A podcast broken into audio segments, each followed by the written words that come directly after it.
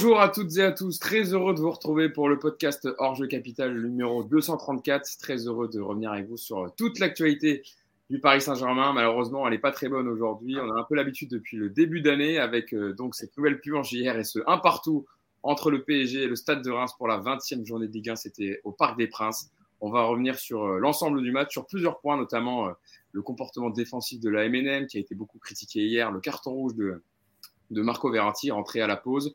On va se projeter aussi sur la suite parce qu'il y a un, calendrier très très chargé qui attend les Parisiens pour le mois de février avec notamment le retour de la Ligue des Champions. Pour parler de tous ces sujets, avec moi pour m'accompagner, tout d'abord coach Yacine. Yacine Amned avec nous. Comment ça va Yacine? Salut à tous, ça va. pour l'instant ça va. Ça va? T'es calme, le sourire? Là, là tout de suite oui, mais je pense qu'au fur et à mesure de... on va parler du match, euh, ça risque d'être compliqué. Bon, profitez du sourire de Yacine, voilà, qui pour l'instant rayonne et vous aurez tout à l'heure euh, vos dégueulasses, comme promis évidemment, euh, pour, pour tous ceux qui, qui, nous rejoignent sur le live YouTube. Je salue les gens qui nous rejoignent. Euh, salut à tous, on est très heureux d'être en direct sur YouTube avec vous pour interagir. On a, on a été beaucoup sur, sur Twitch au début pour, pour, pour lancer ce nouveau dispositif avec, avec notre application narrative. Et là, on se déplace sur YouTube parce qu'on s'est rendu compte, hein, Yacine, qu'il y avait beaucoup, beaucoup de monde qui nous disait qu'ils n'avaient pas de Twitch, etc. Et donc, euh, on s'est mis sur YouTube parce que nos, nos, fidèles supporters, nos fidèles suiveurs sont, nous suivent depuis très, très longtemps sur, euh, sur YouTube. Donc, voilà, on est très heureux d'être avec vous pour interagir sur, euh, sur ce match hier. On a, parce qu'on a des jeunes sur le podcast, mais on a aussi des anciens qui sont pas trop trop Twitch. Donc, du coup. Effectivement, pour réunir un peu toutes les générations, on s'est dit, bon, YouTube quand même, voilà, tout le monde sait servir de YouTube. Donc, voilà, on lance un live. vous allez dans la rubrique live en direct sur la page YouTube de Paris United et vous trouvez le lien à chaque fois pour. Et la petite cloche pour ceux qui veulent être prévenus euh, quand ça démarre. Effectivement, la cloche toujours pour avoir les notifications quand le live démarre. Et pour terminer la bande, il nous fait son retour avec nous. Il est accompagné de son magnifique chat, Cédric Lucas. Comment ça va, Cédric? Bah écoute, ça va, à part les matchs du PSG. Sinon, pour le reste, euh, c'est plutôt cool. Pour l'instant, j'ai le sourire comme Yacine, mais à mon avis, au fur et à mesure des questions, ça va être tendu. Bon, en plus, tu as ton chat pour, euh, pour te ouais. réconforter, pour pas trop t'énerver. Tu vois, Yacine, il a rien à côté, il peut casser un meuble. Ah, Yacine, à mon avis, ça va être, ça va être compliqué. Bon, euh, qui, qui, était au parc hier? Yacine, évidemment. Ouais. Accrédité euh, avec Paris United. Cédric, qui n'étais pas hier? Non, j'ai bien fait. Ouais, parce qu'il faut le dire, hein, les mois de janvier au Parc des Princes, euh, c'est pas le meilleur moment pour y aller, vu la température et le froid. Et puis les matchs, surtout aussi. Début janvier, on n'est jamais très très bon en général. Donc, c'est pas la meilleure période, on est d'accord. Ouais, c'est la période du froid, là. On n'aime pas trop ça. Et encore, franchement, cette année, on a été plutôt épargné par, par le froid le vrai froid, parce qu'on a fait des matchs au parc où vraiment il faisait très très froid. Ouais. Là, il n'y a quand même pas eu, je ne sais pas si vous avez eu l'info, il n'y a pas eu une minute d'ensoleillement cette semaine à Paris, la semaine dernière. Mm. Donc, euh, c'est sûrement pour ça qu'on a fait un match dégueulasse. Voilà, à l'image du temps parisien, euh, les, les, joueurs de Christophe Galtier qui étaient dans le thème hier. Avant d'attaquer, je, je, voulais dire que si je dis un peu des, des, bêtises sur le PSG, c'est qu'hier j'étais au Signal Iduna, Iduna Park. J'étais voir Dortmund, je me suis très trompé. Ah non, non, c'était bien le PSG en jaune, et, en jaune et noir, normal, avec un maillot écran chinois. Bref, tout va bien.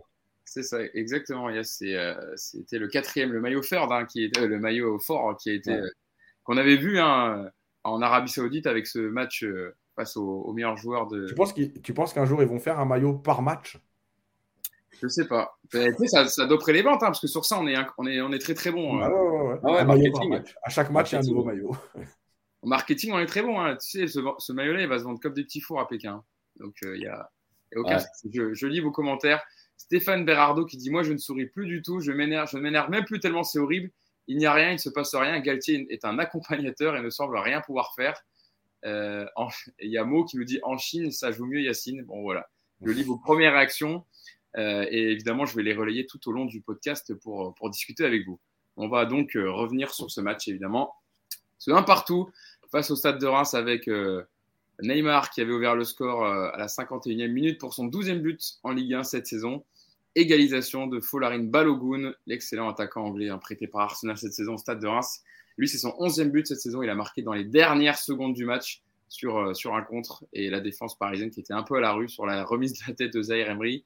Danilo et Renato Sanchez qui se regardent un peu, puis au final, bah voilà, c'est la projection rémoise. Et on va en parler aussi parce que Reims a fait un très bon match et c'est à l'image des idées de leur coach euh, Will Steele, 30 ans hein, seulement, je le rappelle, et qui euh, fait euh, une sacrée belle saison depuis qu'il a repris le club. Cédric, je venir vers toi directement. Donc, les Parisiens qui ont concédé ce match nul décevant euh, dans les dernières secondes au Parc des Princes. Une victoire sur les quatre derniers matchs de Ligue 1. Défaite contre Lens, il y avait la victoire contre Angers, défaite contre Rennes et donc nul hier contre Reims. Toujours pas de victoire en Ligue 1, je le dis. Je rappelle, euh, depuis euh, le début d'année 2023, c'est quand même assez inquiétant, Cédric. Surtout que le niveau de jeu est très insuffisant. Bah, inquiétant, oui et non. Bah, moi, je ne suis pas surpris déjà, parce qu'on avait parlé euh, maintes et maintes fois de l'après-Coupe du Monde et de certains qui étaient en pleine, euh, pleine bourre juste avant pour se montrer euh, et, que le retour allait être compliqué. Donc, c'est exactement ce dont on avait parlé. Après, après c'est brouillon. Il n'y a, a pas de jeu d'équipe. Derrière, c'est une cata. Marquis est complètement perdu. Ça fait déjà un moment qu'on en parle, déjà depuis l'année dernière. Mais là, Marquinhos, il est, aux fraises. Ramos, c'est très lent. Bernat, c'est une cata. Sur le match, à part Hakimi et euh, Neymar, parce que Neymar, après le carton rouge, on a vu qu'il a fait des efforts. Euh, bah, pour moi, il a fait c'est un des seuls qui a fait un bon match. Euh, on a suffisamment tapé dessus pour, le souligner quand, c'est le cas. Mais sinon, c'est une, catastrophe générale. Et puis, quand on voit les déclarations de, Reims, qui, nous dit voilà, on a, analysé le PSG et on voit qu'une fois que les trois de devant ils sont passés, vu qu'ils défendent pas, c'est plus simple. Tout, est catastrophique. Vraiment, c'est le match d'hier, il n'y a, a, rien, rien, rien à retenir. Euh, avant de te laisser la parole, Yacine, un petit point de vue sur le classement quand même, parce que c'est la formation, on va dire, euh, principale, mais il faut toujours se fier au classement, puisqu'en ce moment, on a tellement plus beaucoup d'avance et euh, les autres derrière rattrapent le Paris Saint-Germain. Heureusement, les sept premiers de Ligue 1, personne n'a gagné. Marseille, pour parler du trio tête, avec Paris, donc, qui est toujours leader avec 48 points. Lens, deuxième, toujours ces trois points d'avance du Paris Saint-Germain sur, sur Lens, qui a fait match nul contre 3, 45 points. Et puis l'OM euh, derrière à 43 points qui a fait euh, lui aussi un partout face euh, à Monaco au Vélodrome. Donc heureusement que Yacine, les concurrents derrière n'ont pas gagné parce qu'encore une fois, bah, tu aurais pu te retrouver à seulement un point de lance. Ouais. Seulement un point de Marseille si les deux avaient, avaient gagné. Exactement. mais moi, je pense que vous êtes les ennemis du club, tout le temps à critiquer. Paris est premier, Paris en Ligue des Champions, Paris encore en Coupe de France. Je ne vois pas comment vous pouvez parler. Messi est sur l'action du but. Euh, franchement, c'est un scandale ce que vous faites. Voilà, vous êtes les ennemis du club, il faut le dire. Euh, Paris euh, a quand même fait un super résultat à 10 contre 11, il ne faut pas l'oublier, contre le Grand Reims. donc voilà. Bon, maintenant qu'on a fini les conneries. Bon, vas-y, Yass, donne-nous ton, ton, avis, toi qui étais au parc hier en étant euh, mesuré, hein, Yacine. Hein, pas, pas de... J'ai pas envie de couper un passage sur YouTube pour qu'on se chaud. Hein. Non, mais en fait, qu'est-ce qui se passe dans cette équipe? Qu'est-ce qu'ils veulent faire? Est-ce qu'ils veulent jouer au foot? Est-ce qu'ils veulent juste prendre de l'oseille? Euh, Alors là, nouveauté, même si on l'avait un peu prévu euh, par rapport à ce qu'on avait vu les derniers matchs, le 4-4-2 à plat. Il a duré à peu près 7, minutes. Il y a eu euh, deux échanges solaires Hakimi sur le côté droit. Il y a Neymar qui est resté plutôt côté gauche. au bout de 7 minutes, euh, bah, tout, le monde est, tout le monde est rentré. Allez, c'est parti. Euh, et il y a un écho, euh, je crois, il y a quelqu'un qui a YouTube avec le son. Moi j'ai enlevé, c'est parce que j'ai ah, essayé de mettre YouTube sur la télé et le son de la télé, mais j'ai changé, j'ai rechangé. Je reste sur l'ordinateur. Donc après, bah, comme d'habitude, tout le monde est rentré dans l'axe, tout le monde est rentré à l'intérieur. Il y a Messi et Neymar pendant la première mi-temps qui ont essayé de se trouver à peu près dans 99% des situations, même quand il n'y avait pas la place. Euh, il y a euh, des joueurs, euh, Ruiz et compagnie, qui jouent tout vers l'arrière. Il y a des centres, c'est-à-dire que tu as doublé les côtés. Moi, je le dis, hein, le 4-4-2, il est prévu pour fermer les côtés contre le Bayern. Est-ce que tu peux remettre, Yacine, la compo qu'on a vu tout à l'heure pour qu'on voit Parce que Galtier l'a dit, hein, il, est, il est, en ce moment, il expérimente ce dispositif en 4-4-2 à plat, avec Solaire, Neymar qui était sur les côtés, Vitinha, Ruiz dans l'axe hier, pour parler d'eux, et Messi et Mbappé devant. Alors, le 4-4-2, il est préparé. Il se prépare pour fermer les côtés du Bayern, parce qu'on sait que le Bayern passe beaucoup par les côtés. Hier, contre Reims, toutes les situations dangereuses, elles viennent de centre. Euh, mais moi, je vais dire un truc. Le 4-4-2, en vrai, il est préparé pour deux choses. La première, c'est que euh, Galtier, c'est le système qui maîtrise le plus et le mieux, entre guillemets. C'est celui euh, dont il se sert depuis des années et des années. Mais surtout, comme il doit faire des compromis, et comme il a regardé un peu la Coupe du Monde, bah, il s'est dit, tiens, il y avait euh, l'équipe de France, alors ça ressemblait un peu à ça, il y avait l'Argentine qui a joué en 4-4-2 en laissant Messi libre. Donc, bah, on va jouer en 4-4-2, comme ça les deux devant ils font ce qu'ils veulent. De toute façon, ils font ce qu'ils veulent en 4-3-3, en 4-4-2, mais. Et puis on aura deux lignes de 4 pour essayer de bien défendre. Sauf qu'au bout de 7 minutes, tu as tout le monde qui rentre à l'intérieur, tu as les côtés qui sont libérés, tu as, des... as Reims qui se permet des actions, une, deux, trois centres, reprises de volée. Est-ce qu'on se rend compte quand même du ridicule de la situation? Tu as des joueurs qui courent pas, tu n'as pas d'intensité dans les passes, t'as pas mais c'est une catastrophe. Et on a de la chance, on a de la chance que Donnarumma fasse un bon match. Hein. Enfin, pas au pied, hein, mais euh, sur sa ligne. Parce que sinon, euh, sinon la relance au bout de 20 secondes, elle est, elle, est, elle est, horrible. Euh, non, mais en fait, il ne se passe rien. Moi, je, je redis ce que j'ai dit mille fois, mais moi, j'ai l'impression d'une équipe qui vient et à, qui on dit voilà les 11 qui démarrent, allez faire un foot, les gars, on se revoit dans une heure et demie. Voilà, il y a un foot. Comme si demain, je te dis ouais, ben, j'ai des potes, il manque un joueur les gars, ça vous dit de faire un foot? Il y a un five à Meudon, euh, on y va. Bah là, c'est pareil pour moi. Ils viennent au parc et ils se disent tiens, il y a un match, bah vas-y, on va aller faire un foot. Voilà. Mais c'est du foutage de gueule total. Mais encore une fois, hein, je redis ce que je dis. Tout le monde est responsable du président, au directeur sportif, à l'entraîneur, aux joueurs malgré tout, parce que, ok, les joueurs, on les laisse libres, euh, mais ils ont le droit aussi de se reprendre en main. Il n'y a pas de problème normalement, euh, vu les salaires qu'ils ont, etc. Mais, mais les supporters, les supporters, mais hier, à la mi-temps, il y a 3-4 sifflets qui arrivent comme ça au loin, genre 2-3 mecs qui sont un peu vénères. Personne ne dit rien, on s'en fout. On doit, euh, on doit s'extasier parce que euh, arrêtez de faire les enfants gâtés. Euh, Messi, jamais il aurait signé dans votre club. Mais, mais tu sais quoi, genre un à foutre. Non seulement il fallait pas qu'il signe, mais il peut repartir aussi vite qu'il est arrivé. J'en ai strictement un à foutre de Messi, de tout le monde. Voilà, de tout le monde. Il commence à me gaver. C'est insupportable. Et je répète, la Ligue des Champions, je m'en cogne. Voilà. S'il la gagne, c'est très bien et j'espère être vivant quand ils la gagneront, parce que là, ça va commencer à, être compliqué. Mais surtout, moi, je veux juste que Paris nous offre 25 matchs où on se fait plaisir, où on est là au stade, où on se dit Ah ouais, putain, là, ça fait plaisir. Ça joue au foot, ça marque des buts, ça a des occasions. Voilà. Ben, il n'y a rien de tout ça. Voilà, on se fait chier. Et puis après, il y a Galtier qui est payé pour, euh, pour être consultant. Alors, je ne sais pas si on lui a dit qu'il était et consultant et entraîneur. Apparemment, il a gardé le rôle de consultant, il a oublié d'être entraîneur. Mais il fait des super confs de presse, fait des super analyses, il est jamais content. Par contre, on voit toujours pas de changement. Voilà. Donc, bon, écoute, puisque ça plaît à tout le monde, puisqu'il faut faire plaisir à nos, à nos super supporters qui sont heureux et qui, paraît, nous, nous sommes les ennemis du club, et eh ben, continuez euh, à être heureux de voir ce que vous voyez je vois les commentaires en disant euh, bah, on vient de commencer, Yacine est déjà énervé. Je croyais que ça, ça arrivera après. Oui, bah là, du coup, euh, dès l'introduction, hein, vous me l'avez chauffé, Yass. En plus, euh, il, a vu des, il a vu des commentaires qui n'ont pas plu sur le live. Donc, forcément, qu'il n'allait pas être très évalué. Non, bien sûr, évidemment. Ah, sur Twitter aussi.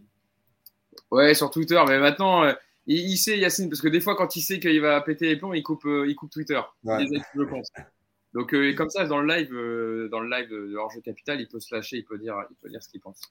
Euh, Cédric, je vois les, réactions depuis tout à l'heure en disant avec les trois devant, c'est compliqué, etc. pour le On en parlera tout à l'heure. On fera une partie vraiment sur euh, le comportement défensif des trois. Mais c'est vrai que Cédric, pour rester dans l'analyse euh, générale du match, peu importe les systèmes, Yacine parlait à juste titre du 4-4-2 expérimenté par, par Christophe Galtier, mais depuis le retour à la Coupe du Monde, sans mouvement, sans coordination collective, sans bloc compact, en fait, tu n'as aucun dispositif qui peut fonctionner. Si tu en as qui sont des pièces détachées par rapport aux 11 et que tu as des gérants qui font pas les efforts, bah forcément ton milieu ou ta défense se retrouve euh, rapidement en souffrance, comme on le voit depuis, euh, depuis l'après-Coupe du Monde. En fait, ce qui, ce qui fait peur, le, point vraiment où tu dis putain, on est vraiment dans la merde, c'est que quand tu fais pas jouer les trois de devant, c'est cata aussi. Donc c'est ça qui est problématique. C'est que tu te dis, bon, allez, on va pas les faire jouer dans certains matchs, etc., ou quand ils reviennent de la Coupe du Monde. Mais au final, euh, quand tu les as pas, c'est une cata. Moi, ce que je vois, c'est que Messi, il faut le, faire, faut le mettre sur le banc. Voilà, faut pas le faire jouer tous les matchs déjà. Depuis qu'il est revenu, il s'en fout. Il a la Coupe du Monde et tout, il a, ce qu'il voulait, donc maintenant il est en roue libre. Euh, moi, je ferais jouer Neymar en revanche, parce qu'il nous apporte toujours quelque chose, même quand il fait un mauvais match, même que faut faire jouer Neymar. En revanche, il faut le faire jouer indépendamment de Messi. Parce que comme l'a dit Yacine, c'est fatigant. Ils sont tout le temps, tout le temps, tout le temps, tout le temps en train de se chercher. Même quand il n'y a pas la possibilité, ils essaient. Donc c'est vrai que c'est un peu, un peu épuisant. Maintenant, sur le repli défensif, c'est catastrophique devant. Mais on le savait. Je veux dire, euh, quand on voit Messi, Neymar, Mbappé, on savait très bien, on savait pertinemment que le repli défensif, ça va être compliqué. Et même sur, même sur les ailes, je vais aller un peu plus loin. Bon, Hakimi, il a fait le, il a fait le taf. Mais, euh, mais sinon, Bernat, il a été aux fraises complet, mais complet. Donc, donc c'est même pas, c'est même pas juste parler des trois de devant. C'est Solaire, il, a fait un match catastrophique aussi. C'est Vitinha, à un moment donné, tu vois, il se dit bon, je vais où? Qu'est-ce que je fais c'est tout, le monde est tout, le monde est aux fraises, donc qu'est-ce que je vais faire? Ruiz, bah, il fait des passes en arrière parce que devant, ma foi, bah, tu vois les appels, bah, ils font peur.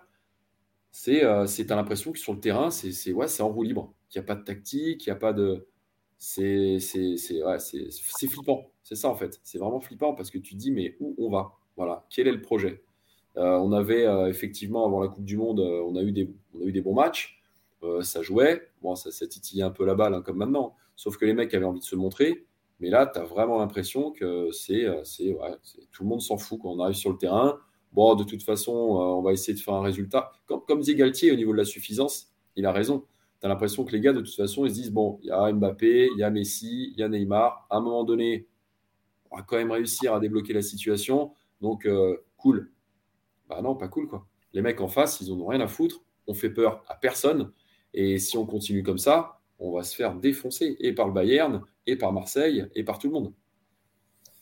Je lis les réactions tout à l'heure pour accompagner ce que tu dis, euh, Cédric. Euh, les gens pensent évidemment pareil. Je voyais Redil Sauvage qui disait euh, les matchs du PSG ruinent ma santé tous les week-ends, c'est la même chose. ils sont beaucoup à penser pareil que vous. J'ai mis un commentaire en disant Je crois que Campos s'est trompé. Il a fait le recrutement du Celta Vigo pour le Paris Saint-Germain, vu le banc, le banc du PSG. Mais c'est ça. C'est ça, en fait. C'est ça. Et puis, tu vois, Galtier, Galtier il a l'air désespéré du, recrutement. Après, j'ai envie de dire, mec, impose-toi, quoi. Impose-toi.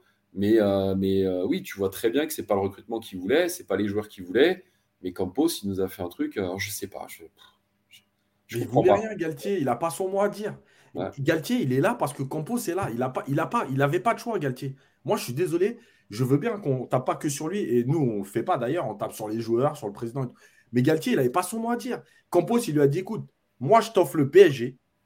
Tu viens avec moi, tu fermes ta bouche, tu entraînes l'équipe, mais tu n'as pas ton mot à dire. Il n'a jamais eu son mot à dire. Je ne suis pas d'accord avec le fait que ce n'est pas les recrues qu'il voulait. Je ne sais même pas c'est quoi les recrues qu'il voulait de toute façon. Et, il n'a pas son mot à dire, Galtier. Galtier, il est là pour faire l'équipe et, il subit ce que Campos lui donnera. En attendant, en attendant Galtier, au Galtier, euh, Galtier, il a demandé un truc. Il a demandé un truc, si je peux me permettre, Yacine. Il avait demandé un défenseur central. Il l'a demandé. Il l'a demandé. Il l'a jamais. Ok, mais de toute façon, le défenseur central, il n'aura pas fait de miracle. C'est pas, c'est pas le défenseur central le problème. Il fait pas de miracle, mais c'est, quand tu vois, quand tu vois l'état de Ramos et de Marquinhos. Mais ça, c'est pareil. Pourquoi tu fais pas jouer El Shaddai? Pourquoi El Shaddai, tu vas l'envoyer dans cette équipe, il va, il va, tu vas le ruiner. il va prendre des vagues. regarde, euh, c'est à Châteauroux qui joue dans l'axe et il n'est pas, il est pas très bon. Euh, tu vas l'envoyer dans cette équipe à prendre des vagues, on va le défoncer. On va dire que ça sert à rien parce qu'il est à la rue. Euh, tu peux pas de toute façon. Tu, peux, tu vas envoyer les jeunes. Regarde, tu envoies les jeunes, mais tu, les envoies au charbon. Dans cette équipe, il n'y a pas de collectif. Tu vas leur dire quoi aux jeunes? Faites, euh, vas-y, El Shaddai, euh, Ramos et Marquinhos, ils sont à la rue. prends le leadership. Mais il va te dire, mais j'ai 16 ans. Pas, prendre le leadership, mais tu le, fais jouer, tu le fais jouer un peu plus. Tu le fais jouer un peu plus dans des matchs, dans des matchs comme ça. Mais tu peux pas. Faut qu'il joue. Il va se faire défoncer. C'est tout. Il va se faire défoncer. Et hier, Paris, ils font un tir à la 29e minute pendant que Reims a fait 8 tirs. Mais si c'est El Shaddai à la place de Ramos, mais je vous jure que tout le monde le défonce. Oui, et surtout que ça a déjà été le cas de cramer des jeunes parce que ben oui. est un peu au charme. Moi aussi, je suis d'avis de faire jouer euh, Shaddai. D'ailleurs, je suis content. Mais pas que lui. Hein. Oui, oui. Et je suis euh, content que Skriniar ne soit pas là euh, dès, euh, dès janvier. Parce que peut-être que toi, Cédric, tu aurais voulu que Milan Skriniar arrive dès ce mercato. Mais au moins, j'espère qu'on le verra un peu plus dans des matchs de Coupe de France, dans les matchs de Ligue 1, avec une moins d'intensité. Parce que hier, face à Reims, Reims, c'est une des meilleures équipes de Ligue 1 en ce moment, dans la dynamique actuelle. Et c'est une équipe qui joue. Et d'ailleurs, je ne sais pas si vous avez vu l'extrait, euh, parce que euh, les, équipes de Prime Video ont été cette semaine en coulisses dans l'entraînement de, Stade de Reims. Et on voit le discours de Will Steele, le jeune entraîneur de, Reims, qui dit euh, il faut y aller, on va, on va les presser, etc. Mais ce n'est pas, pas le tout de le dire la semaine d'entraînement, dire qu'on va les presser et jouer faut le faire, faut le faire dimanche. Et, eux, ils l'ont fait, ils ont joué. Et, euh, il n'y a pas que. Il n'y a pas que. Regarde les derniers matchs. Les derniers matchs, Lens, Rennes. Rennes. Même, même, même Strasbourg, euh, ils font un péno de Mbappé à la 95e pour, pour avoir la victoire. Donc, euh, c'est très laborieux depuis le retour à la Coupe du Monde. Je vois les commentaires, j'ai vu, je vous salue tous ceux qui nous rejoignent, hein, continuez à mettre des pouces bleus. j'ai vu même Randoucette qui nous a dit C'est ma première fois au parc hier et je suis dans le train du retour vers Bayonne et je vous écoute. Et bah, on va essayer de pas trop trop euh, parler fort euh, pour, pour, tes oreilles pour pas que tu sois non plus ça devienne un, compliqué d'écouter le, podcast dans le, train. Non, ça va. Le, ton est bon pour l'instant.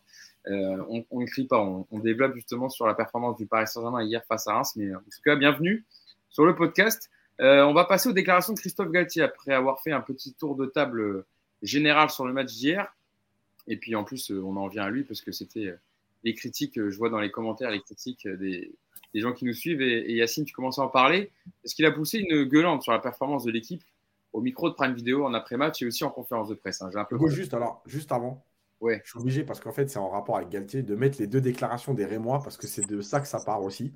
On va mettre les déclarations de tout le monde dans le coup. avec les deux déclarations, Yacine. Donc tu commences avec celle de, de Will Steele ou avec celle Voilà, celle de Will Steele. Voilà.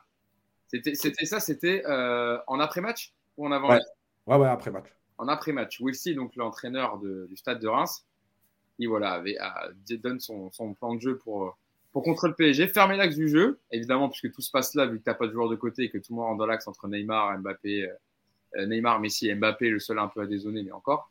Fermer l'axe du jeu et les forcer à reculer et à jouer avec Donnarumma et les mettre dans le plus grand inconfort possible. Et c'est vrai qu'on l'a souvent vu, Yacine, euh, les Parisiens obligés de jouer avec Donnarumma pour qu'il envoie des chandelles devant, euh, ou en tout cas essayer de construire euh, des petits triangles à trois avec le défenseur central décarté. Au final, tu perdais le ballon, tu avais un pressing assez haut des Rémois. Mais continuez, qui continue à jouer avec Donnarumma, il n'y a pas de problème. Hein. Donnarumma, il te fait une première relance au bout de 20 secondes. La deuxième, elle est dans les pieds d'un Rémois au bout de 7 minutes. Mais continuez à jouer, il n'y a pas de problème. Donnez-lui le ballon. Vous avez vu que son jeu au pied, il est éclaté. Mais continuez à jouer, il n'y a pas de problème. C'est pas grave. En deuxième mi-temps, c'est pareil. Il y a une action vers la fin du match, à 10 minutes de la fin, où tu es à deux doigts de prendre un but parce que Donnarumma, il fait un contrôle. Il y a un Raymond qui arrive, il a un mètre. Euh, mais continuez, continuez, continuez à jouer avec Donnarumma. Vas-y. Ça veut dire que déjà, cette équipe, elle n'a aucune, aucune capacité d'adaptation. Tu vois que ton gardien, il ne peut pas, mais continue à jouer, c'est pas grave. Il y a la déclaration également donc, du capitaine Rémois Younis Abdelhamid euh, sur les trois devant au PSG. Alors, ce sera un, peu la partie juste après, mais on peut déjà la donner cette, cette, cette, intervention. Mais dans les ressorties de balles, c'était facile.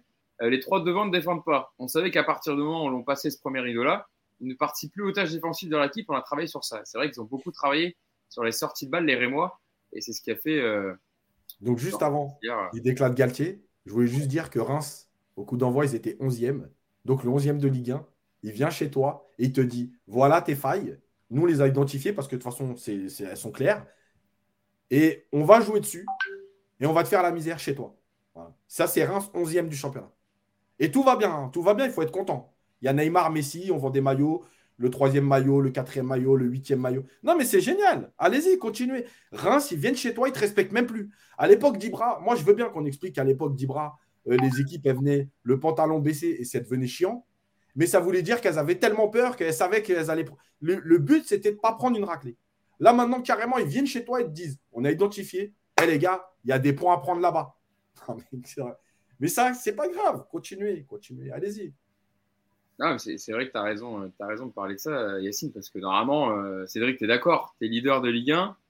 Ton adversaire du jour, certes, qui est sur une très bonne dynamique et, euh, une équipe qui joue très bien en foot, ne peut pas euh, je ne vais pas dire tordre, ils n'ont pas tordu le PSG non plus hier, mais euh, en tout cas, ne peuvent pas mettre autant de difficultés. En tout cas, savoir tes failles, les exploiter et qu'il n'y ait même pas, euh, sais pas, un changement tactique en face ou une réaction ou un comportement. Là, en fait, ils ont identifié les failles.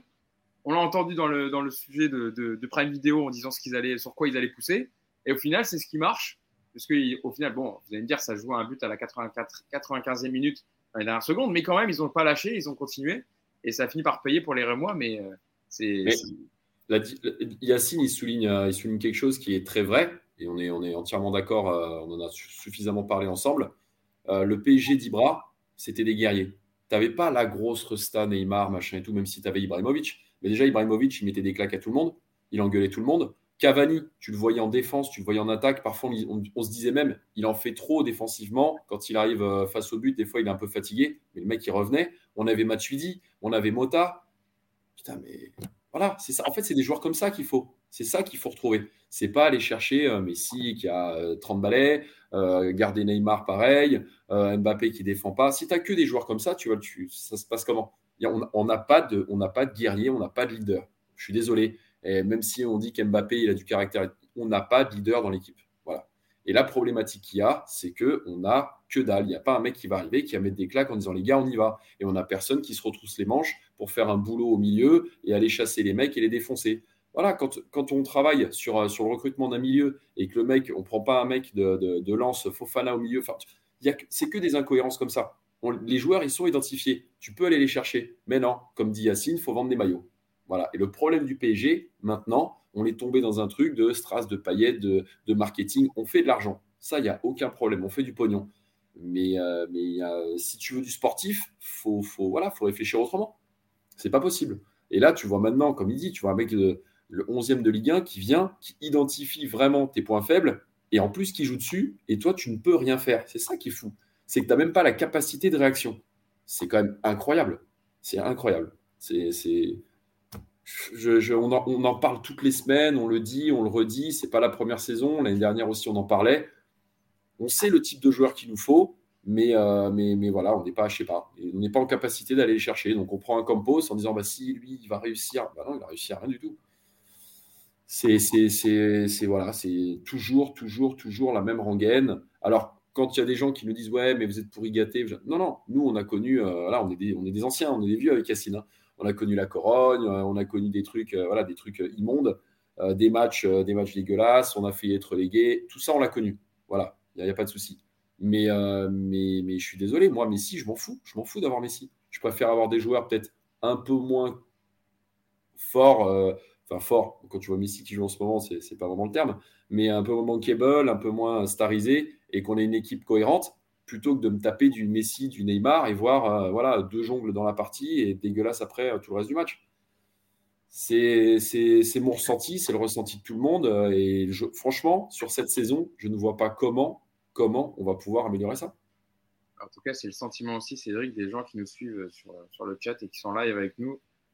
merci de, de, réagir avec nous. De toute façon, vous partagez les positions de, Yacine et Cédric. Et justement, il y a ces déclarations de Christophe Galtier que je voulais mettre en avant après avoir euh, mis euh, Yacine, tu as mis celle, de, celle du côté du stade de Reims. Euh, parce que Galtier, bon, voilà, il est très bon en analyse d'après-match, mais malheureusement, c'est beaucoup plus dur dans la lecture du match ou quand il doit faire des choix forts. On en parlera juste après, mais déjà sur ses déclarations.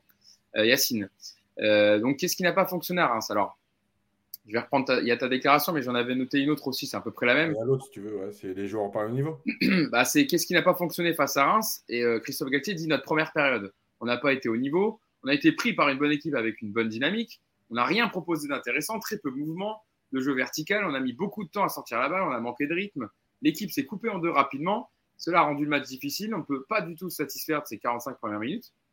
Et ensuite, alors on peut déjà parler de la première période, euh, Yacine, puisque euh, euh, Christophe Galtier en parle directement en disant que c'est lui, pour lui, c'est la première période qui n'a pas du tout fonctionné. C'est à cause de ça que Paris s'est mis dans l'embarras. En parlant aussi des, les 20 dernières secondes, parce qu'après, voilà, on en parlera, mais comme Paris a été à 10 contre 11, donc voilà, pour lui, il y a des motifs d'excuses, on va dire. Mais déjà, sur cette première période, Yacine. Mais la première période, mais qu'est-ce que tu as demandé aux joueurs? En fait, je reviens toujours à la même chose. Est-ce que tu as demandé quelque chose qu'ils n'ont pas respecté? Ou est-ce que tu n'as rien demandé? Euh, C'est ça le problème. Euh, tu, te fais, tu, tu te fais presser en plus, le pire, c'est qu'en conf de presse, il dit on savait que Reims, ils allaient nous presser. C'est-à-dire qu'en plus, tu es prévenu. C'est même pas, tu te dis bon, les gars, ils vont mettre le bus. Donc, on va commencer à manœuvrer. Voilà ce qu'on va proposer. C'est le mec qui te dit ils vont nous presser. Et là, qu'est-ce que tu fais? Tu n'as pas Verratti.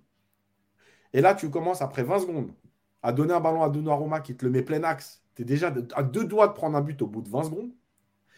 Tu continues de vouloir sortir les ballons alors que Reims te presse. Il dit on voulait de la verticalité. Il n'y a pas un ballon joué vers l'avant. Fabien Ruiz, Fabien Ruiz, il fait des contrôles vers l'arrière. Eh, ça faisait 10 ans que je n'avais pas vu ça. Euh, en même temps, non, je sais pas vrai, puisqu'il y avait RR1. Euh, donc, ouais. Ah, t'es, mauvaise langue. Parce non, je les oublie en fait. Je les oublie. J'essaie de, faire des resets de certains joueurs. Euh, tu sais, on peut te les mettre les millions qui n'ont pas marché. Hein. ouais. Donc, donc, tu as demandé du jeu direct, il n'y en a pas. Tu étais prévenu qu'ils allaient te presser, tu n'arrives pas à sortir. Tu veux, tu mets un 4-4-2 pour doubler les couloirs, tu prends des centres. Euh, au bout de 8 minutes, tous tes joueurs sont à l'intérieur, alors que Reims t'attend à l'intérieur. en fait. Mais, je veux bien, moi, son analyse, ouais, notre 45 premières minutes et tout. Qu'est-ce que tu as changé? Qu'est-ce que tu as amené? Qu'est-ce que qu'est-ce que tu as demandé aux joueurs? Est-ce qu'on te voit à un moment donné Et encore une fois, moi, je ne suis pas pour les, les coachs tu sais, qui pètent les plombs gratuitement. Mais à un moment donné, tu sais quoi, pète les plombs, au moins je me dis, bon, il a vu et ça lui fait mal. Là, je le vois, il est là. Et de temps en temps, il fait un petit geste, il dit, ouais, truc, vas-y, mets-toi peut-être par là-bas. Mais peut-être surtout si tu as envie. Ils font souvent ça, Yass, ils notent sur un carnet. Ouais. pas. Ah, ils notent sur le carnet. Le carnet, il doit être rempli. Hein. Non, mais voilà. Et, et le dernier truc, et là, on est au summum. Non, mais en fait, on va se rendre compte. Juste un truc avec Cédric qui disait tout à l'heure, la première partie de saison. La première partie de saison, on va pas se mentir, jusqu'au 15 septembre, elle a été bonne. Ensuite, elle a été éclatée, tu as juste gagné les matchs. Mais dans le contenu, c'était de la merde. Donc, on continue. Donc, Campos nous a expliqué que Mbappé et Neymar, ça faisait doublon. Et là, et là, parce que il fallait quand même donner raison à Campos, Galtier nous sort un 4-4-2 avec Mbappé, donc deuxième attaquant, mais qui est très à gauche, et Neymar, Neymar, milieu gauche. Mais sinon, ça faisait doublon avant. Mais là, maintenant, carrément, tu les mets dans le même couloir, les deux. Mais attends, mais juste, non, mais juste pour savoir, quand vous parlez aux supporters, vous pensez vraiment qu'on est débile à ce point. C'est-à-dire que vous pensez qu'on comprend rien au football, nous. On nous explique des trucs, on fait l'inverse. Mais stop. Et la dernière chose, c'est Solaire à droite. Non, Solaire à droite, maintenant. Donc, on nous a expliqué qu'il était mieux axe gauche. Déjà, il a pratiquement jamais joué à gauche. Mais carrément, maintenant, avec la puissance qu'il caractérise, tu le mets couloir droit. Le mec, il a pris deux tampons. On l'a jamais revu. non, mais, mais stop, stop. Arrêtez le massacre. Arrêtez le massacre. Il y en avait plein qui n'étaient pas à leur bon poste. Hein. Voilà, Fabien, Fabien Ruiz, pareil. Tu voyais qu'il n'était pas à l'aise parce qu'avec son pied gauche, il, à chaque fois, il était, il était pas, du, pas du bon côté. quoi. Même les commentateurs euh, qui étaient Julien Brun et Thierry ils ont dit mais en fait, quand il reçoit le ballon, il n'est pas dans la bonne posture ou dans la, dans la bonne position pour se retourner, et, etc. enchaîner. Et moi, c'est ça que je veux. mais toi, tu ne vois pas. Ouais, mais eux, c'est des joueurs quand même au PSG, soient pas à leur poste. quoi. Non, mais eux, ils sont gentils parce qu'ils parlent comme nous de notre canapé, mais vous ne le voyez pas à l'entraînement. Donc, déjà, euh, voilà. non, mais sérieux, franchement, c'est un sketch. Je vous jure, c'est un sketch. Et alors, justement, je vais enchaîner, Cédric, avec toi sur l'analyse de la deuxième période de Christophe Galtier. Je te fais réagir dessus. Il dit La seconde période, on a changé l'animation avec un peu plus de densité. À l'intérieur, a plus de verticalité. J'avais décidé de rapprocher Neymar et les deux attaquants. Cela semblait mieux, même à 10 contre 11, on a eu des situations. Les joueurs ont fait beaucoup d'efforts. Et à la 96e minute, de manière incroyable, on n'a pas de maîtrise. Il reste 20 secondes et on se prend un ballon dans la profondeur alors qu'on aurait dû avoir beaucoup plus de maîtrise avec l'expérience qu'on a sur le terrain. Euh, et, la relance euh, en conférence de presse, cette équipe-là semble perdue tactiquement et il y a des prestations individuelles insuffisantes. Y a-t-il une crise de confiance? Et là, il dit une crise de confiance, je ne pense pas, peut-être une crise de suffisance. Toute l'exigence que nous avions, ça s'est déréglé pour différentes raisons. On a du mal à redémarrer sur le fait de pouvoir jouer en équipe quand on a le ballon et sans ballon. On n'a pas retrouvé cela. J'ai des joueurs de haut niveau qui ne peuvent pas accepter d'être à ce niveau-là depuis début 2023. Euh, Attends, Hugo, juste avant de laisser Cédric. Ouais. Juste un truc. T'as pas changé d'animation, tu as fait rentrer Verratti. Voilà, et c'est ça ton animation. Stop. Raconte pas de bêtises, t'as pas changé d'animation. Tu as fait rentrer Verratti. Et, Verratti, même s'il prend rouge très vite, les 15 minutes de Verratti, il y a eu plus de football que les trois derniers matchs. Merci.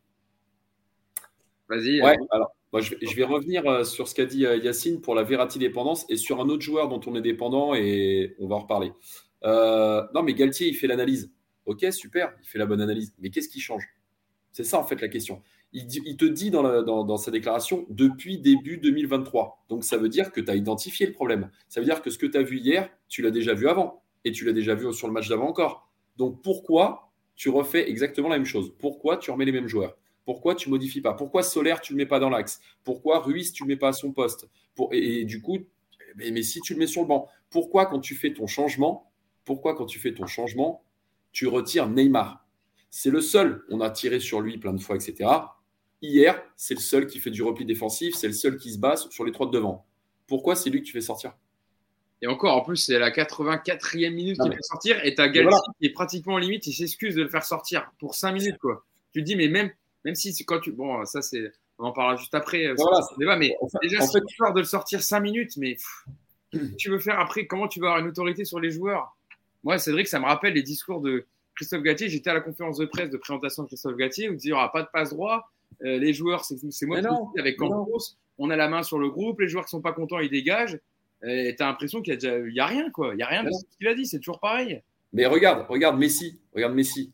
Messi revient de la Coupe du Monde, il a déjà pris des vacances, il revient, il repart au ski. Mais à, quelle heure? Ça c'est encore. à quelle heure tu repars au ski, mec? Non mais il y a des trucs, c'est incohérent chez nous, c'est incohérent. Il n'y a pas de passe droit, mais bien sûr qu'il y a des passes droits, tu le vois, c'est le bordel, c'est le bordel. Et même si Galtier dit non, le président qui va dire non, mais attends, t'inquiète, euh, c'est normal. C'est le bordel à tous les étages. C'est pour ça que c'est pas seulement l'entraîneur, c'est pas c'est pas pas seulement les joueurs, c'est pas seulement c'est tout. Voilà, c'est global. Mais sur le terrain, je suis désolé, à un moment donné, quand tu identifies depuis début 2023, c'est sa déclaration. J'invente rien. C'est ce qu'il dit. Si tu identifies depuis début, début 2023 qu'il y a une problématique avec les trois de devant, etc., change. Voilà, change. Mais le problème, c'est que il peut pas changer parce que s'il le fait, ça va gueuler, l'autre il va faire la gueule, Mbappé va pas être content, et voilà. Et je veux rajouter, euh, et je te laisse parler, Yacine, après, c'est sur. Euh, parce qu'il y a beaucoup de gens, et moi, enfin voilà, je, regarde aussi ce qui se passe dans le football européen, notamment le Bayern, qui dit Ah, mais le Bayern, ça va pas non plus, il reste sur trois nuls, euh, il perd du terrain face aux concurrents, aux, adversaires de derrière, sauf que eux aussi, il y a eu des problèmes avec Neuer qui est parti au ski, qui s'est pété. Bon, apparemment, eux, dans leur contrat, c'est un peu plus souple par, par rapport en France, tu as le droit d'aller faire des activités genre le ski, etc. Mais il y, a des, il y a des problèmes dans tous les clubs. C'est pas ça le problème, c'est de dire que ah il y en a aussi dans les autres clubs, il n'y a pas qu'au PSG. Non non non, mais c'est pas ça, on s'en fout Le problème c'est en plus c'est non mais c'est comment tu les gères les problèmes. Là, il y avait eu un souci avec l'entraîneur le, des gardiens du Bayern qui avait soi-disant divulgué des informations du staff aux joueurs. Nagelsmann il a viré sur le champ. Voilà. il a entre deux matchs, euh, il est parti à la Fashion Week à Paris alors que c'est du temps pour se reposer. Midi, le directeur sportif, il a dit c'est un comportement qui passe pas. Hop, il est pas sur la feuille de match le, des problèmes dans, dans, les gros clubs, il y en a partout, des partout. etc. Le problème, c'est comment tu les gères. Et à Paris, nous, on les gère pas. On laisse faire les joueurs, c'est la dictature des joueurs, c'est les égaux qui décident. Alors que des clubs comme le Bayern, eux, non, eux non plus, ça va pas dans le jeu. Eux aussi, ils ont des difficultés, mais en tout cas, dans le point de vue euh, euh, intransigeance, en tout cas, ou institution, bah, c'est plus fort qu'à Paris. Et, et, surtout, on en parlait, on a toujours la Verratti dépendance, parce qu'on voit que quand ils rentrent, c'est différent. Bon, là, malheureusement, il fait un tac qui mérite un rouge. Hein il n'y a pas de souci. Mais euh, bon, c'est plus un tacle malheureux qu'autre chose. Bref, mais on, on est dépendant d'un autre joueur, et notamment quand on dit qu'on est trop dans l'axe et dans les couloirs, c'est Mendes. Et tu vois la différence quand il y a Mendes et quand il n'y a pas Mendes. Ah bah c'est sûr que lui qui devait euh, être de retour. Hein. Bah alors apparemment encore, encore préservé parce que il revient de blessure. Il, ah, a dit, on est dépendant, au-delà de Verratti, maintenant on est dépendant de lui aussi pour les côtés. Parce que bon, là, c'est sûr que Bernat, de toute façon, pour le revoir au niveau d'avancée croisée, ça sera euh, très très compliqué. Euh, Yacine, euh, je ne sais pas si tu veux réagir sur ce que j'ai dit, sur ce que Cédric a dit. Sur les déclarations, parce qu'il y a une chose qui, qui, m'a frappé quand j'étais hier à la conf. On lui a dit est-ce que c'est un mauvais passage, une crise de confiance? Il a dit une crise de suffisance. Une crise de suffisance après deux défaites et quatre purges. Après deux défaites et quatre purges, tu es, en suffisance? Non mais, là, mais là, vraiment, Autant des fois, je veux bien son constat, mais là, il n'a pas le droit de dire ça. Mais tu as deux défaites, c'est-à-dire qu'à la limite, tu aurais fait nul à, à, et Rennes en ayant été éclaté. Et que tu te dises, ouais, c'est bon, les gars, de toute façon, même Lens et Rennes, ils ne nous battent pas quand on est éclaté. Je veux bien la crise de suffisance. Tu t'es fait taper les deux fois et tu as pris une leçon à Lens et tu es en crise de suffisance. Non, mais en fait, vous faites quoi? Et il y a une phrase, parce qu'il faut que je la retrouve, euh, de Galtier, elle est magnifique. Non, mais elle est magnifique. Les les, les déclarations. C'est laquelle que tu cherches? Il a dit on va continuer à travailler, mais aussi parler. Et arrêtez de parler maintenant. D'accord? Arrêtez de parler. Vous parlez trop, en fait. Sur les réseaux, dans les. Vous parlez trop. Arrêtez de parler, jouez au foot, arrêtez de parler. Voilà. On va parler. Mais tu, on va te dire quoi? Ils vont te dire quoi, les joueurs? Ils vont te dire qu'ils ne doivent pas sortir à la 70e minute et qu'ils doivent jouer 90 minutes, même quand ils sont transparents et qu'ils se foutent de la gueule du monde. Hier, on a quand même deux joueurs, dont un joueur de 24 ans, devant qui il faut se mettre à genoux. À 10 contre 11, ils n'aident même pas leurs coéquipiers. Mais les, mais les coéquipiers, ils n'ont pas envie de leur rentrer dans la gueule, sérieux. Ils n'ont pas envie de leur dire Non, mais à un moment donné, les gars, quand même, on ne peut pas que courir pour vous. Je veux bien, vous êtes des stars et tout. Mais on peut pas. Vous avez le droit aussi, vous, de venir de temps en temps faire un petit ou deux replis pour essayer d'être un peu plus compact et tenir un résultat. Il y a, non, il y a des, il y a des Yacine, sur euh, Nico Ami, euh, Nicolas Purabo, qui fait le podcast habituellement avec nous. Tu l'as vu le post, je ne sais pas si vous l'avez vu, où il met plusieurs séquences où tu as des Parisiens et le, vraiment, il le, y a un joueur vraiment avec le ballon qui passe juste à côté et il marche. De Messi, hein, bon, Messi, on n'est pas surpris. Bon, Mbappé, même Neymar, et encore, Neymar, c'est lui qui fait le plus des trois, donc on va pas. mais, Neymar, même Neymar hier, plans, il marche à côté, il regarde. Ouais, c'est vrai. Et tu as le milieu qui se fait ouvrir. C'est vrai, mais en même temps, en même temps, Neymar, quand il faut le faire, il le fait. Alors, ok, il ne le fait pas 100%, du temps, mais il le fait. et il y a une séquence où il y a Messi, il est devant le rond central pendant 14 secondes, les mains sur les hanches. C'est même pas, il court pas. Il est posé les deux pieds. Il a, tu sais quoi? Il a deux doigts de s'asseoir, de mettre une serviette et de faire un pique-nique en attendant qu'il se passe un truc. Non mais, non mais arrêtez, arrêtez, arrêtez. Arrêtez de parler d'état d'esprit. Arrêtez de parler. On va parler. On va parler de quoi? Tu vas dire quoi? Mais tu vas rien dire parce que depuis le début de saison, tu vas rien dire. Encore une fois, tu as vendu du rêve. Tu as vendu un faux projet. Tu as vendu une révolution. Mais en fait, il ne se passe rien. Rien. Et encore une fois, depuis le début de saison, ah non, euh, pardon, depuis le 15 septembre, on l'avait. Tu te rappelles quand on a fait les, les, podcasts en octobre, on avait ciblé le match de Toulouse? En disant depuis Toulouse, ça va plus. Alors, ça a été par séquence, mais globalement, ça va plus. Mm. Donc, tu as juste existé au travers des résultats. Mais encore une fois, parce qu'il parce que y en a plein qui pensent que, que le résultat, il n'y a que ça qui compte, etc. Donc, OK, il y a le résultat. C'est que tout va bien. Voilà. On est, on est tranquille, on marche, mais on, on continue à. On, on, gagne. Donc arrêtez de vous plaindre, arrêtez de faire les enfants gâtés, arrêtez de toujours taper sur le PSG, machin. Mais vas-y, mais arrêtez, arrêtez. Tout ce qui se passe, c'était prévisible. Hier, le match, c'est un scandale. Donc euh, voilà, et tu as même été meilleur à 10. Et euh, parce qu'il faut, il faut en dire un mot, après on en dira un peu plus dans le détail, mais celui qui fait la meilleure entrée, en dehors de Verratti évidemment, mais Verratti a son carton rouge qui vient tout plomber, c'est Danilo. Voilà, et le mec il est sur le banc. On peut, le mec c'est le seul. C'est le seul. C'est le seul. Avec ses limites techniques. Hein, qui qui, en fait, et c'est pour ça que je vais à la décharge de Galtier dire quand même qu'il a donné quelques consignes, c'est le seul qui joue en première attention vers l'avant. Il a lancé au moins trois ou quatre fois Hakimi. Mm. Avec, encore une fois, ses limites techniques et tout. Les ballons, ils ne sont pas super bien donnés. Mais malgré tout, c'est le seul, quand ils ont récupéré le ballon, qui a essayé de trouver Hakimi dans la profondeur rapidement. Danilo. Voilà, c'est Danilo. Parce que juste, il respecte les consignes.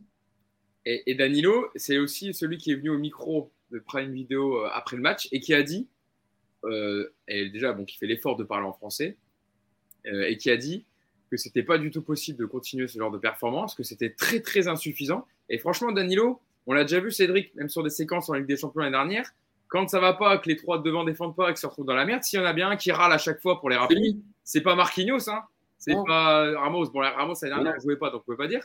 Mais c'est lui hein, qui râle sur les autres devant, qui dit euh, remplacez-vous, etc. Lui, on en a suffisamment parlé. C'est ce qu'on disait. Pareil avec Cassine, on est d'accord. Techniquement, c'est pas le plus fort. Mais en attendant, le mec, bah, il est propre, il se bat, euh, il, joue vers l'avant, il essaie toujours de, faire, de faire ce qu'il faut pour respecter les consignes. Voilà. Il faudrait plus de joueurs comme ça. C'est ce qu'on dit. C'est ce qu'on continue à dire. Et moi, je, moi, je, soutiendrai toujours cette idée-là. Et c'est le seul, quand les trois de devant ne bougent pas leur, leur cul, qui râle. Est-ce qu'il est doit être titulaire pour vous, Danilo? Je vois les réactions des gens sur le live qui nous disent Danilo doit être titulaire, super état d'esprit, euh, vrai mental de patron. Euh, euh, est-ce qu'on en est là? Enfin voilà, est-ce que Danilo doit être titulaire? Bah, Bien sûr, Quand, tu vois, tu vois la gueule du milieu, évidemment. Mais, évidemment. mais moi, je vais aller plus loin. Non seulement il doit être titulaire par rapport à ses performances, mais il doit être titulaire pour, un, le récompenser, et deux, pour envoyer le message que, soi-disant, même si le mec est moins fort potentiellement, mais, bien sûr qu'il passe devant vous parce que c'est le seul qui respecte les consignes, c'est le seul qui est dans l'état d'esprit, c'est le seul qui se bat, c'est le seul qui a compris que ça allait mal. Bien sûr qu'il doit être pour toutes ces raisons-là. Mais puisque tu le mets sur le banc, t'envoies quel message? Bah, Le mec le plus sérieux, le plus fiable, bah, il joue pas. Les gars, les gars, on parlait de Matuidi. On parlait de Matuidi. Chaque début de saison, quand il arrive dans un club, Matuidi, il était remplaçant. On disait ça va être le remplaçant de. Au final, il était quoi? Tout le temps titulaire. Est-ce que c'était le meilleur techniquement? Non. Par contre, le mec, il se battait tout le temps, il jouait vers l'avant, il courait partout. c'est tout. Il se battait, il écoutait les consignes. Voilà. Ah, c'est deux genres de joueurs, tu voudrais avoir 11 joueurs comme ça sur le terrain. Quoi. Voilà, exactement. C'est plus simple, mais malheureusement, à part Danilo et certains, il y en a quelques-uns quand même, mais bon, c'est très très compliqué. parlons de Marco Verratti quand même, parce que je vous l'ai teasé tout à l'heure. On a parlé de déclaration de Christophe Galtier. On a déjà parlé un peu du comportement défensif des trois devant, mais quand même, parce que, donc Christophe Galtier l'a dit, ça ne marche pas du tout la première période, Yacine. Rentré à la mi-temps donc de Marco Verratti à la place de Vitinha, qui malheureusement n'arrive pas à avoir son niveau du début de saison, Vitinha, et qui, en ce moment, il traverse un passage très très compliqué. Et puis, bah voilà, à peine 14 minutes de passer sur le terrain. Et puis, euh, ce tacle sur la cheville de Ito. Alors, dans un premier temps, un carton jaune, et puis après utilisation de la VAR, euh, carton rouge direct, adressé par. Euh, c'était Rudy Buquet, c'est ça l'arbitre? C'est pas de bêtises Ouais, c'était ça. Rudy Buquet. déjà, première question, Yacine, est-ce que pour toi, il y a rouge? Ouais. Ouais, il y a rouge. Ouais. Ouais, le tacle, il n'est pas maîtrisé. par contre, on pourra, vous pouvez regarder l'action. C'est pas pour défendre Verratti. Je sais qu'on va me dire, ouais, toi, tu es un fan de Verratti, etc. Euh, j'ai pas aimé euh, ce qu'il a fait, mais c'est pas pour le défendre, mais euh, en fait, il, il doit pas être là-bas à ce moment-là. C'est pas lui qui doit couvrir le couloir gauche. Là, il est, il est, sur, il est sur, la ligne, limite, sur la ligne de touche. Quoi. Bah oui, parce que Bernat, il se fait prendre sur, le, sur la feinte et du coup, c'est lui qui va couvrir, mais c'est pas lui d'aller couvrir. Voilà. Donc déjà, il n'a pas à être là. Après, son geste, il est, il est inadmissible, il n'est pas maîtrisé, il est dangereux. moi, j'étais au parc, euh, et je regardais euh, de temps en temps sur mon téléphone, tu sais, quand il y a des trucs comme ça, je regarde vite fait. Euh, et en fait, je vois tout de suite et je me dis, franchement, s'il n'y a, a, pas rouge, c'est un miracle. Voilà. Après, bah oui, à la VAR, voilà, c'est tout, c'est comme ça. et après, je te... Cédric, rouge, toi, tu, tu, tu, tu... tout à l'heure, c'était pas, pas sur un rouge aussi non, si, si, si, si, si rouge. je, disais juste, je disais juste que c'était c'était pas maîtrisé. Voilà, c'est un tacle, c'est un tacle loupé. Maintenant, encore une fois, il est là. Pourquoi? C'est ce qu'on disait avec Yacine, parce que Bernat, il est aux fraises. Encore une fois. Donc là, il court, il fait un tacle, euh, bah, il fait un tacle pourri, quoi. Hein, ça arrive. Hein. Mais, euh, mais oui, rouge. rouge. C'est le euh, sixième, carton rouge de Marco Verratti avec le maillot du Paris Saint-Germain. Alors, c'est pas forcément des rouges directs, ça peut être suite à deux jaunes. Et, si franchement, c'est pas énorme. Hein. Mais il y a, une bonne, il y, a un bon commentaire. c'est Apollon qui dit euh, c'est rouge tous les jours, excès d'engagement, comme souvent quand il revient de blessure. Et ça, c'est vrai. C'est vrai. Que quand Verratti il est frustré de ne pas avoir, été, pas avoir joué pendant 2, 3, 4 matchs, euh, souvent, alors bon, il prend des jaunes régulièrement, mais souvent, il y a un geste comme ça, il y a une envie euh, trop débordante et des, gestes qui ne sont pas maîtrisés. Et ça, c'est vrai. Et voilà, les commentaires, donc c'est son sixième rouge avec Marco Verratti, mais c'est son premier rouge direct. Ouais, Parce que c'est pas deux cartons jaunes du coup d'affilée. Yacine, je reviens vers toi avec, sur Marco Verratti. Et euh, du coup, bah, ce carton rouge, et je te poserai la question aussi, euh, Cédric, à ce moment-là donc du match, on est à la 59e minute. On parle, euh, on va parler d'un point de vue sportif. Voilà, on est, que ce soit toi, Yacine, qui était en tribune, au parc hier, ou, Cédric ou moi qui sommes devant la télé. d'un point de vue sportif, tu analyses le match. Bon, tu dois renforcer ton milieu qui prend l'eau et protéger mieux ta défense. tu, tu, tu, mènes 1-0, tu viens de marquer avec Neymar. Bon, tu sors, normalement, tu sors Messi, on est d'accord. C'est celui qui voilà, bon, défend le moins, euh, qui est le moins bon des trois de devant depuis le début du match. Mbappé, tu peux profiter de sa vitesse. Neymar, il est, il est bien, enfin, il est très bon depuis le début de deuxième période. Avec Verratti, du coup, qui, est, qui l'aidait à être plus haut sur le terrain. Euh, c'est Messi qui doit sortir. Mais comme à Paris, c'est les statuts et les égaux qui commandent, et eh ben Gatier, qu'est-ce qu'il fait? Parce qu'on se posait la question hein, avec, dans, le groupe. on se disait qui va sortir? Est-ce qu'il va, est qu'il va avoir les coronesses de sortir un des trois de devant? Ou est-ce qu'il va faire le choix de facilité? Eh bien, Yacine, il a fait le choix de facilité et ben, il sort solaire, donc euh, est la victime collatérale du rouge de, Marco Verratti. Ouais, alors, on est obligé de revenir sur le premier le quart d'heure de Verratti malgré tout, parce que quand il rentre, c'est du bien. Et ça, c'est un vrai choix de Galtier. Moi, je pensais vraiment qu'il allait sortir solaire aussi et qu'il allait faire rentrer Renato à droite. À ce moment-là, du 4-4-2, puisque moi, je reste encore persuadé que si le 4-4-2 euh, est utilisé face au Bayern, ce sera Renato à droite. Euh, il le fait pour y faire entrer que Verratti. Et tout de suite, on voit la différence dans les transmissions, la différence dans la fixation, la différence dans les choix de jeu. Comme par hasard, Paris est plus haut pendant les 10 minutes où il est là. Comme par hasard, il y a des situations, il y a le but. Euh, évidemment que c'est par hasard. Il se passe plus de choses les, 15 minutes. Euh, on va dire sur les 60 premières minutes, parce qu'après à 10 contre 11, il y a des situations de contre. Enfin bref, c'est autre chose, c'est un autre match. Mais sur les, à 11 contre 11, sur 60 minutes, il se passe plus de choses les 12 minutes avec Verratti que les 48 euh, minutes euh, quand il n'est pas là. Voilà, ben oui, ça change tout. parce que Neymar est plus haut, il n'a pas besoin de revenir plus bas. Euh, un mot, une parenthèse sur Vitinha. Oui, Vitinha, il n'est pas bon. Enfin, il est moins bon qu'en début de saison. Mais je vous jure, regardez le match. Alors, je sais que c'est dur de regarder le match, de revoir des purges. Il n'y a, que toi qui fais ça, Yacine. Ouais. Ah mais en fait, Vitinha, il, il, fait des courses pour compenser les déplacements des uns et des autres. Et en fait, à un moment donné, même lui se perd. Parce qu'en en fait, il est obligé de s'adapter à des choses qui ne sont pas préparées. Euh, à un moment donné, Neymar est plus bas, il se dit bon, bah ok, bah faut que j'aille plus haut. Donc le mec qui fait une course, il va plus haut. Et c'est logique parce qu'à un moment donné, tu ne peux pas être tous concentrés sur une petite zone. Mais du coup, il fait cette course-là. Neymar, il fait un autre choix de jeu. Donc lui, il doit revenir. C'est n'importe quoi en fait. Donc lui, il essaye de compenser parce que c'est un joueur qui joue avec les autres pour les autres. Et du coup, il se perd. Voilà. Mais euh, le problème de Vitinha aujourd'hui, c'est l'utilisation du ballon. Elle est, moins, elle est moins percutante qu'en début de saison où il essayait quand même plus de jouer. Bref, donc pour revenir sur Verratti, bah oui, il change, change le visage de ton équipe, mais c'est pas nouveau. Voilà, c'est juste un classique depuis 10 ans.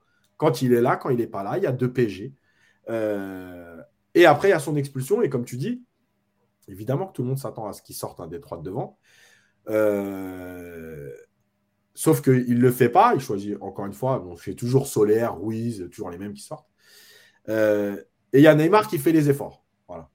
Et puis là, il y a Messi qui continue de marcher quand n'a rien à foutre. Euh, et quand je vais dire Messi, je vais, je vais bien préciser pourquoi. Parce qu'en fait, à ce moment-là, tu mènes un zéro. Tu peux sortir Mbappé si tu as envie, parce que Mbappé aussi ne fait pas un bon match. Mais Mbappé, il te permet deux choses. Un, de pas laisser euh, la défense complètement avancer parce qu'ils se disent qu'il y a une gestion de la profondeur à avoir. Et la deuxième chose, c'est puisque tu vas jouer en contre, bah, les caractéristiques d'Mbappé, elles sont quand même plus adéquates que Messi. Donc, si tu dois faire un choix, c'est Messi. Bah, tu ne le fais pas. Tu ne le fais pas parce que tu ne peux pas. Parce que tu sais que tu vas t'embrouiller avec lui, parce que ça va faire la gueule, parce qu'on va te le reprocher, etc. Donc en fait, est-ce que c'est c'est trop facile de dire tout le temps, euh, il ne peut pas. Non, est-ce qu'il n'a pas envie de prendre le risque? Moi, il n'a pas, il a pas, envie d'avoir une discussion le lendemain et que Messi dise, euh, bah, parce que c'est plus que tu m'as sorti hier, maintenant je ne je te parle plus limite. Euh, je vais te parle plus. vas-y, me parle plus. Et voilà, me parle plus quoi. Voilà. Ouais, me parle plus, c'est pas grave. Tu sais, les joueurs, euh, franchement, vu ce que eh, il, était, il était au ski, il était au ski, il revient. Je m'en fous, moi. Il y a Messi, tu sors, point. mais me parle plus. Euh, bref, donc encore une fois, je sais que les grands défenseurs de Messi vont nous expliquer que Messi, il faut attendre. C'est pas, c'est pas un joueur qui court, donc il faut l'accepter. Sauf que là, tu en as deux. Faut attendre l'exploit. Tu sais, après, on va. Après, on va s'extasier comme il y a deux semaines. Vous avez vu?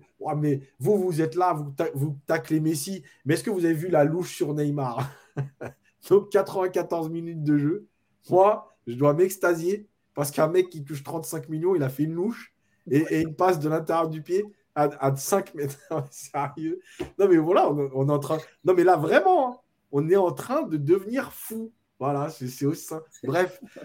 Et puis, même à la fin, il ne le sort pas. Alors, la seule truc que je vais dire, c'est euh, apparemment, mais j'ai pas vu, j'ai pas tout vu, mais euh, euh, apparemment Neymar été cuit et c'est peut-être même lui qui aurait demandé à sortir. Alors je sais pas, j'ai pas eu cette info, mais à la limite sort les deux, tu vois, sort Messi et Neymar en même temps et puis finit avec Ekitike et puis Zahir Emery. Enfin bref, sort les deux. Mais Messi, quoi qu'il arrive, que Neymar soit fatigué ou pas, Messi doit pas finir le match.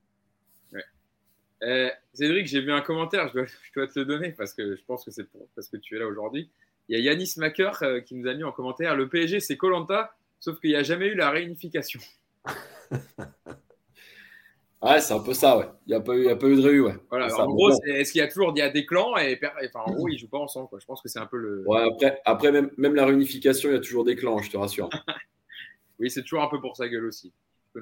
Toujours. On pourrait, on pourrait faire un podcast entier dessus, euh, je pense, Cédric. Euh, non, bah, sur le fait aussi de, de, Verratti, sur, euh, sur toi aussi, tu aurais sorti Messi, j'imagine Ouais, ouais, mais de toute façon, on n'a pas, on rien compris à la gestion.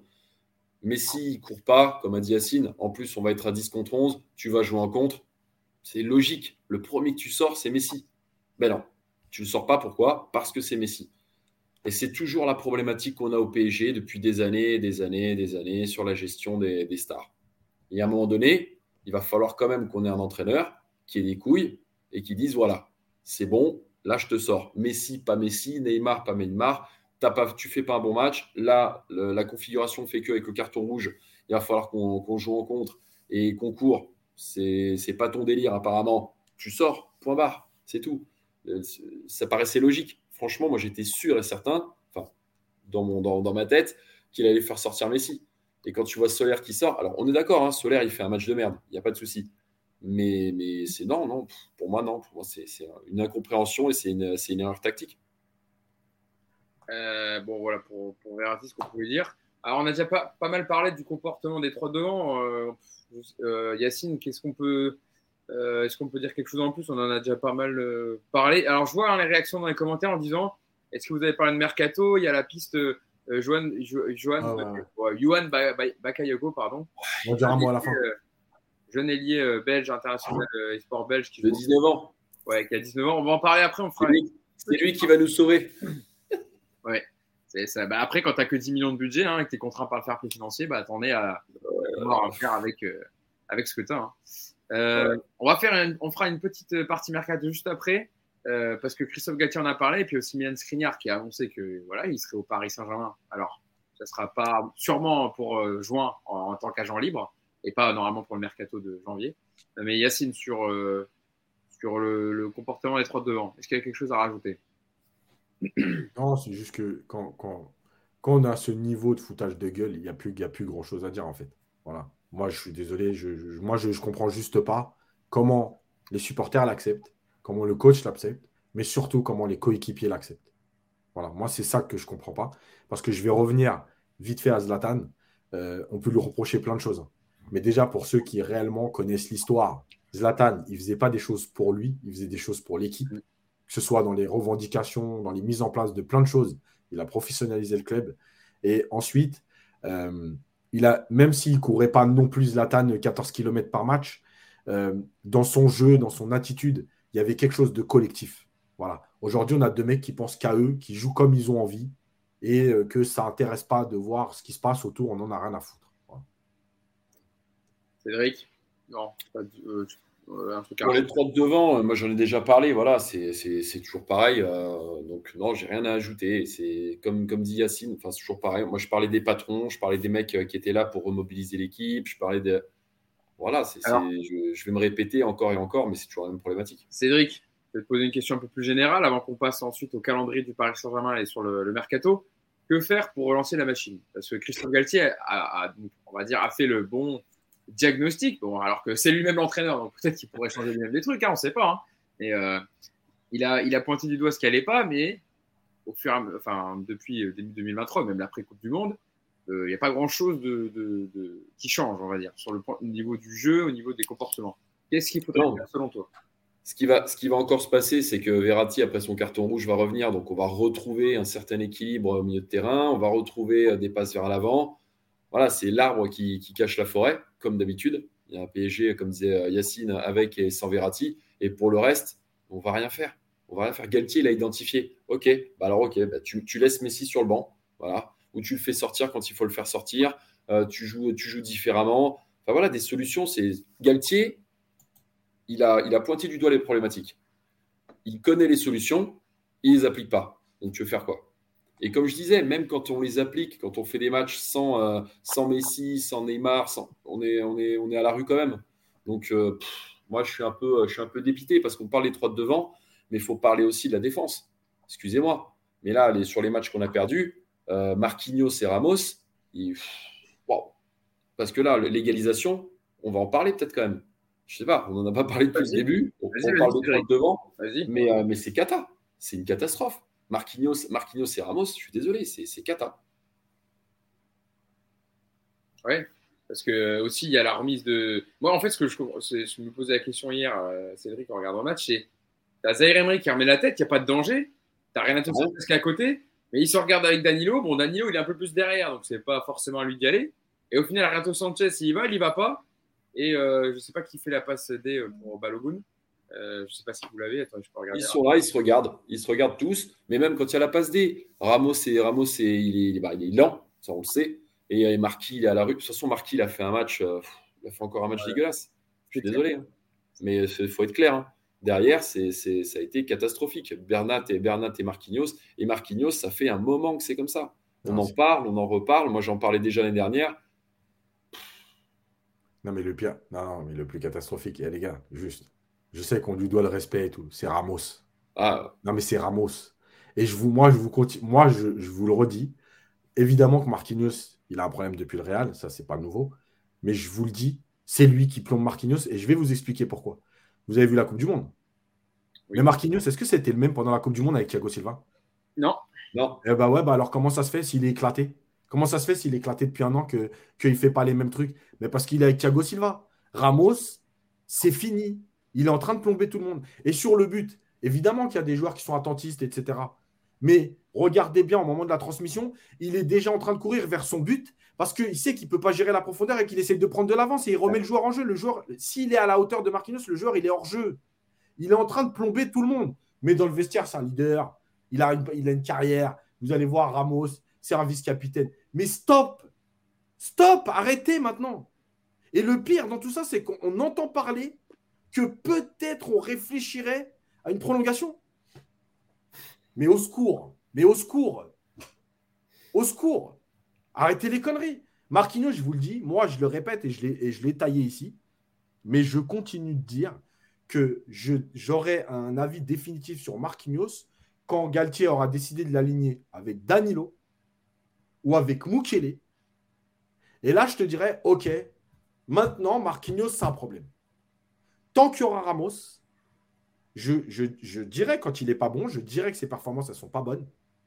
Mais je ne, peux pas dire c'est que lui, que lui, ah que lui. On ne dit pas que lui. non, non, non.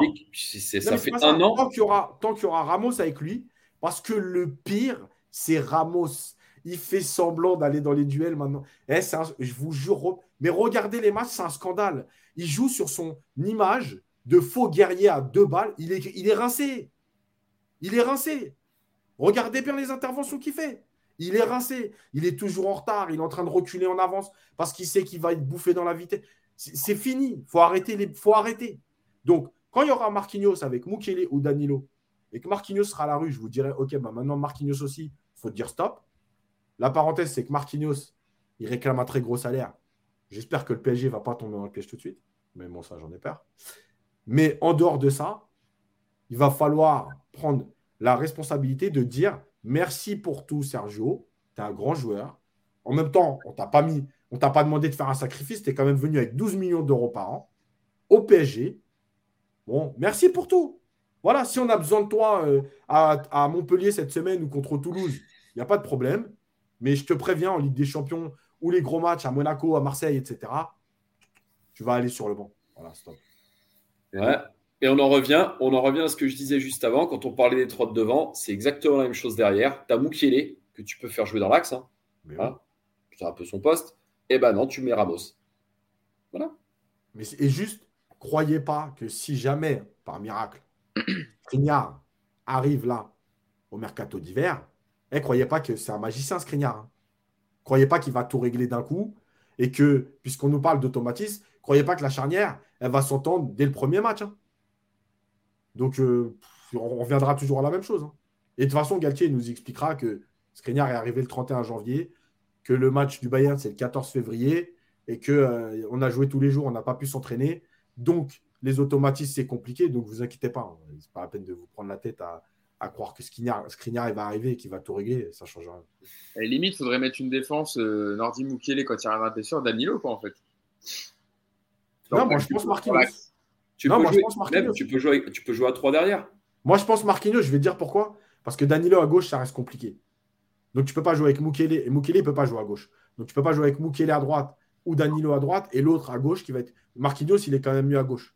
Donc ce sera euh, Marquinhos, Danilo ou Marquinhos Mukele, mais il faut arrêter avec Ramos. Bon, je suis pas sûr que Galtier. Et pour ceux qui parlent de Kimpembe dans les commentaires, bah, malheureusement, il faut déjà qu'ils reprennent l'entraînement collectif avant qu'on puisse le voir sur un terrain. C'est ça, effectivement. On ne parle pas de on parle pas de pas de Kimpembe parce qu'on ne veut pas le voir titulaire, au contraire, mais malheureusement, il s'entraîne seulement, euh, il est seulement à la course. Il a repris seulement la course. Hein. Ouais, ouais. Donc euh, déjà même pas les même pas les, les retours à l'entraînement collectif. Donc, euh, autant vous dire que c'est cuit pour les huitièmes de finale aller de Ligue des Champions. Passons à la, partie, la petite partie mercato qui a été évoquée par Christophe Gatien. Le mercato qui fermera ses portes mardi à 23h et non à minuit. pour, pour, pour, tout le monde, enfin en tout cas pour certains. non, je crois que c'est pour tout le monde. Certains pays européens ou enfin championnat européen ou c'est un peu différent? Les Anglais, c'est après, non? Je sais pas. Je n'ai pas l'information directement, mais, euh, mais je sais qu'en tout cas en France, le, le, mercato ferme ses portes mardi à 23h. Euh, et Christophe Gatti a été invité à répondre sur ce sujet. Est-ce qu'un joueur va arriver avant la fin du mercato? Et Christophe Gatti a répondu Je sais que le club travaille pour essayer de recruter un, voire deux joueurs, mais actuellement, on verra bien dans 48 heures. Évidemment qu'il faut renforcer. On a eu un départ avec euh, Pablo Sarabia. Il faudrait rajouter un joueur sur le plan offensif différent de ce que nous avons actuellement. On a aussi des contraintes concernant le fair play financier, ce n'est pas facile. Et donc, l'information qui euh, est arrivée depuis ce matin, euh, peut-être une surprise arrivant des Pays-Bas avec, euh, parallèlement à la piste hein, menant à Malcolm, l'ailier brésilien du Zénith, Luis Campos travaillerait discrètement sur une, autre piste. Elle mène donc à l'ailier Johan Bakayoko, jeune international espoir belge de 19 ans qui dispose du profil a demandé Christophe Gatier, un ailier droit qui peut rentrer à l'intérieur. Alors, je ne connais pas précisément le profil du joueur. Je ne sais pas si, euh, si Yacine ou Cédric sont plus renseignés que moi sur le sujet. Ouais, c'est un, un, bon joueur, mais encore une fois, c'est pas un magicien. Et il a 19 ans, je crois. Et juste, je, suis désolé, hein, mais je vais revenir à ce que disait Cédric tout à l'heure sur. on sait que Galtier voulait un défenseur. Donc il voulait un défenseur. Mais maintenant, il veut un attaquant. Maintenant, Galtier, il veut ce que Campos veut. Voilà, Galtier, il a veut rien du tout. On nous parle d'un défenseur depuis 4 mercato et depuis le début de l'année qui nous manque quelqu'un derrière. Et au mercato d'hiver, le 30 janvier, on nous dit il nous manque un attaquant. Un attaquant pour faire quoi? Pour remplacer qui? Puisque de toute façon, les trois de devant jouent 90 minutes. Il faut faire quoi ton attaquant? Non, mais je vois des rumeurs comme quoi euh, Joao Cancelo serait peut-être euh, prêté au Bayern Munich. Alors, euh, c'est des pistes pour l'instant, c'est pas officiel, mais ah, ça serait un autre. En termes de renfort, ce serait pas mal quand même pour le Bayern. Hein. Ça serait autre chose que nous. Hein. Ah, c'est autre chose. Joao Cancelo, peut-être qu'il souffre. On n'est pas, on n'est pas à l'abri, on n'est jamais à l'abri d'une autre surprise. Hein. Peut-être un truc en sous-marin ou quoi, j'en sais rien. Mais en tout cas, là, se dire waouh, c'est super, il y a un jeune de 19 ans, ça va tout changer. Non, non, les gars, non. Non, ça ne change rien. Même Malcolm, même qui tu veux. C'est pas ça qui d'un coup va te, changer toute l'équipe. Maintenant, ouais, moi je le dis, je leur dis, il nous faut quand même un défenseur central. Moi, Skriniar, je préférais qu'il vienne maintenant. Bah, le truc, c'est qu'ils n'ont pas, comme euh, l'Inter en demande 20 millions et qu'il est libre dans 6 mois, je pense que la question va être vite répondue, comme, comme dirait l'expression. Non, mais il nous faut. Il nous... Et... il nous faut pas. Je te jure, c'est. Tu sais quoi, je vais aller plus loin. C'est même pas, il n'y a pas de poste spécifique qu'il nous faut. Il nous faut une équipe qui a envie de jouer ensemble, qui respecte le jeu et qui est capable de courir. Je vous jure, c'est juste ça. Parce que malgré tout, tu reprends encore une fois les joueurs, ils ne sont pas éclatés un par un. Euh, il y en a plein, tu les mettrais dans certaines équipes, dans des collectifs, tu te diras, ah ouais, c'est des très bons joueurs. Le problème, c'est que tu ne, il n'y a pas de collectif. Hier, hier, je reviens encore là-dessus parce que c'est pour ça que le mercato, Aujourd'hui, quand j'entends, ouais, un attaquant, ceci, cela. Mais en fait, tu peux prendre euh, Malcolm, tu peux prendre Bakayoko, tu peux prendre qui tu veux. Déjà, le mec ne jouera pas. Ou à la 83e minute, 88e minute. Et même s'il joue et qu'il reste encore sur le terrain Mbappé et Neymar, ou Messi et Neymar, et que les deux font que se chercher, en fait, tu peux mettre qui tu as envie. Tu peux prendre même Vlaovic si tu as envie. Si les deux ont décidé de jouer ensemble et de ne pas respecter le jeu, ça ne changera rien. Hier, il y a des possibilités de jouer sur les couloirs, d'écarter une équipe qui t'attend à l'intérieur. Tu ne le fais pas. C'est plus le mercato le problème. Le mercato, il est éclaté. Voilà, maintenant c'est clair. Mais c'est plus le mercato le problème. Le problème, il est dans l'état d'esprit collectif, dans le soi-disant euh, le club au-dessus de tout, euh, les comportements, ceci, cela, euh, une équipe qui est capable de courir. Voilà, c'est tout.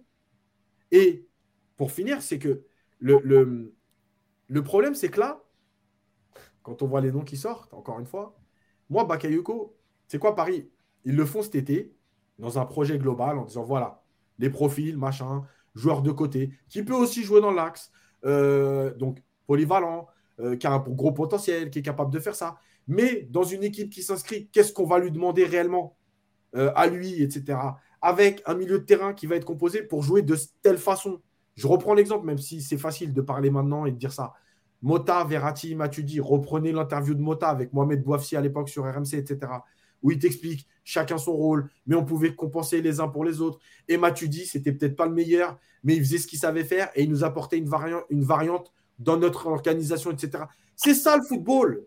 Et pourtant, Matuidi, je suis persuadé qu'il y a cinq ans, là aujourd'hui, dans le contexte de Matuidi de l'époque, tu dis, on prend Matuidi, je suis sûr que tout le monde te dit, mais vas-y, Matuidi, ça sert à quoi? C'est un mec qui court, il ne sait pas jouer au foot. On s'en fout. Ce qu'on demande, nous, enfin, ce qui doit se passer sur le terrain, c'est de dire, voilà, toi, tu sais faire quoi? Ça, le meilleur exemple aujourd'hui, c'est Danilo. Voilà. Toi, tu sais faire quoi? Combattre, compenser, jouer en première intention? Voilà. OK, eh ben, on va jouer avec tes qualités. Et on va organiser autour. comment ça va se passer? Je reviens à ce que j'ai déjà dit 50 000 fois l'année dernière.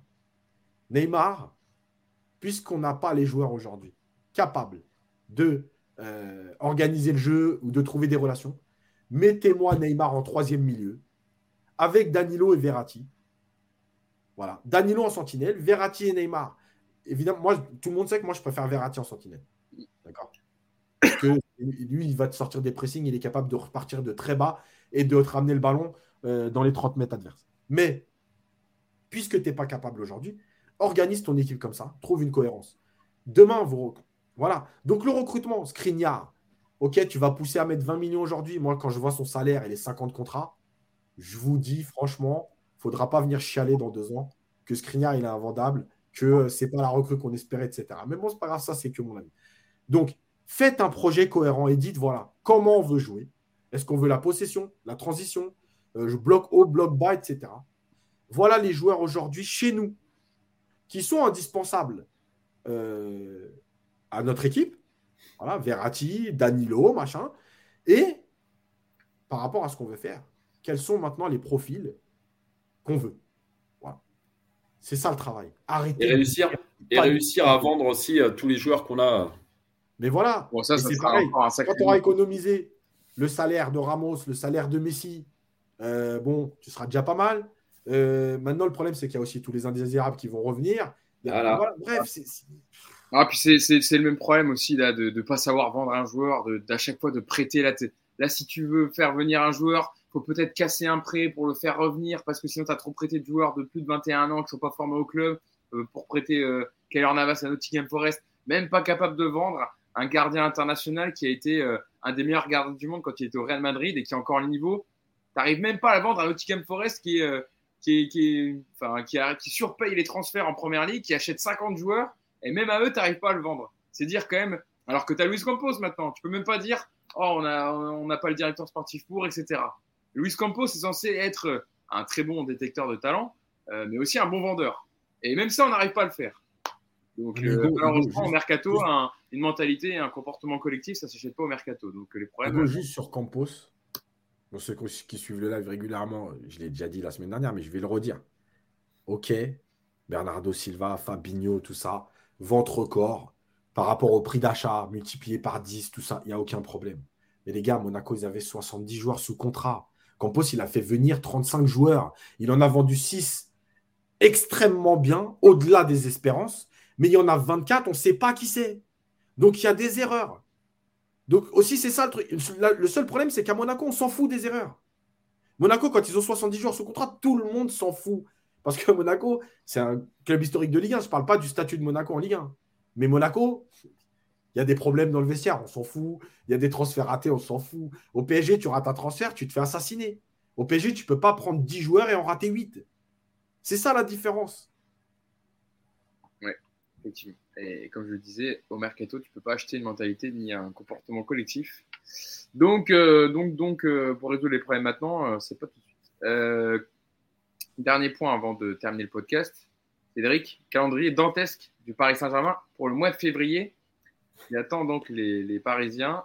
déplacement donc pour les prochains rendez-vous. Déplacement à Montpellier. Voilà. ça, c'est pas, on va dire, c'est le plus simple. Ensuite, réception de Toulouse. Toulouse qui marche très bien cette saison en Ligue 1. Marseille au Vélodrome en Coupe de France. Déplacement ensuite à Monaco en Ligue 1. Huitième de finale aller face au Bayern au Parc. Réception de Lille, vous voyez le, le calendrier qui s'affiche et qui m'accompagne pour vous, ceux qui nous regardez sur le podcast. Alors malheureusement, ceux qui nous écoutent en, podcast, vous n'avez pas le, visuel, mais c'est pour ça que je vous donne aussi à l'oral. Euh, donc déplacement à Monaco, le huitième de finale aller face au Bayern au Parc, réception de Lille, qui tombe très bien aussi en ce moment, euh, et redéplacement à Marseille en championnat cette fois. Et puis bah, en mars, il y aura euh, un Nantes avant le retour face au Bayern. Hugo, Hugo juste, parce qu'il y a Glouton PSG qui n'arrête pas de mettre le message parler du maillot dégueulasse. On en a déjà parlé en début de podcast, c'est pour ça qu'on va, revenir dessus. Voilà.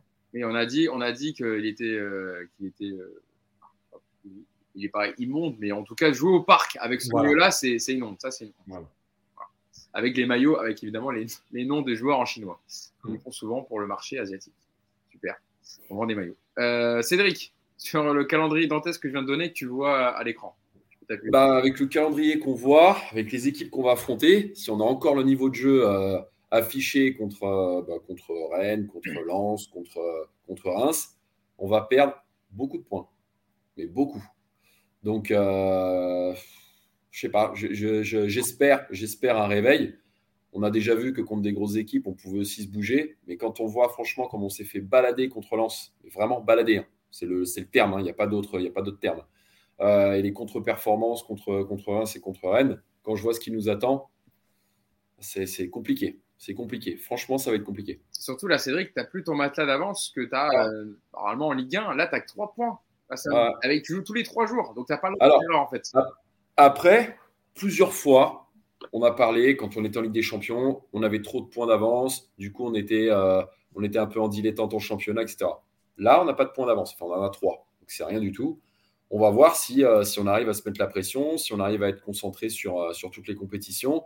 En tout cas, il va falloir faire des choix forts, il va falloir faire tourner, il va falloir que tous les mecs soient, euh, soient impliqués.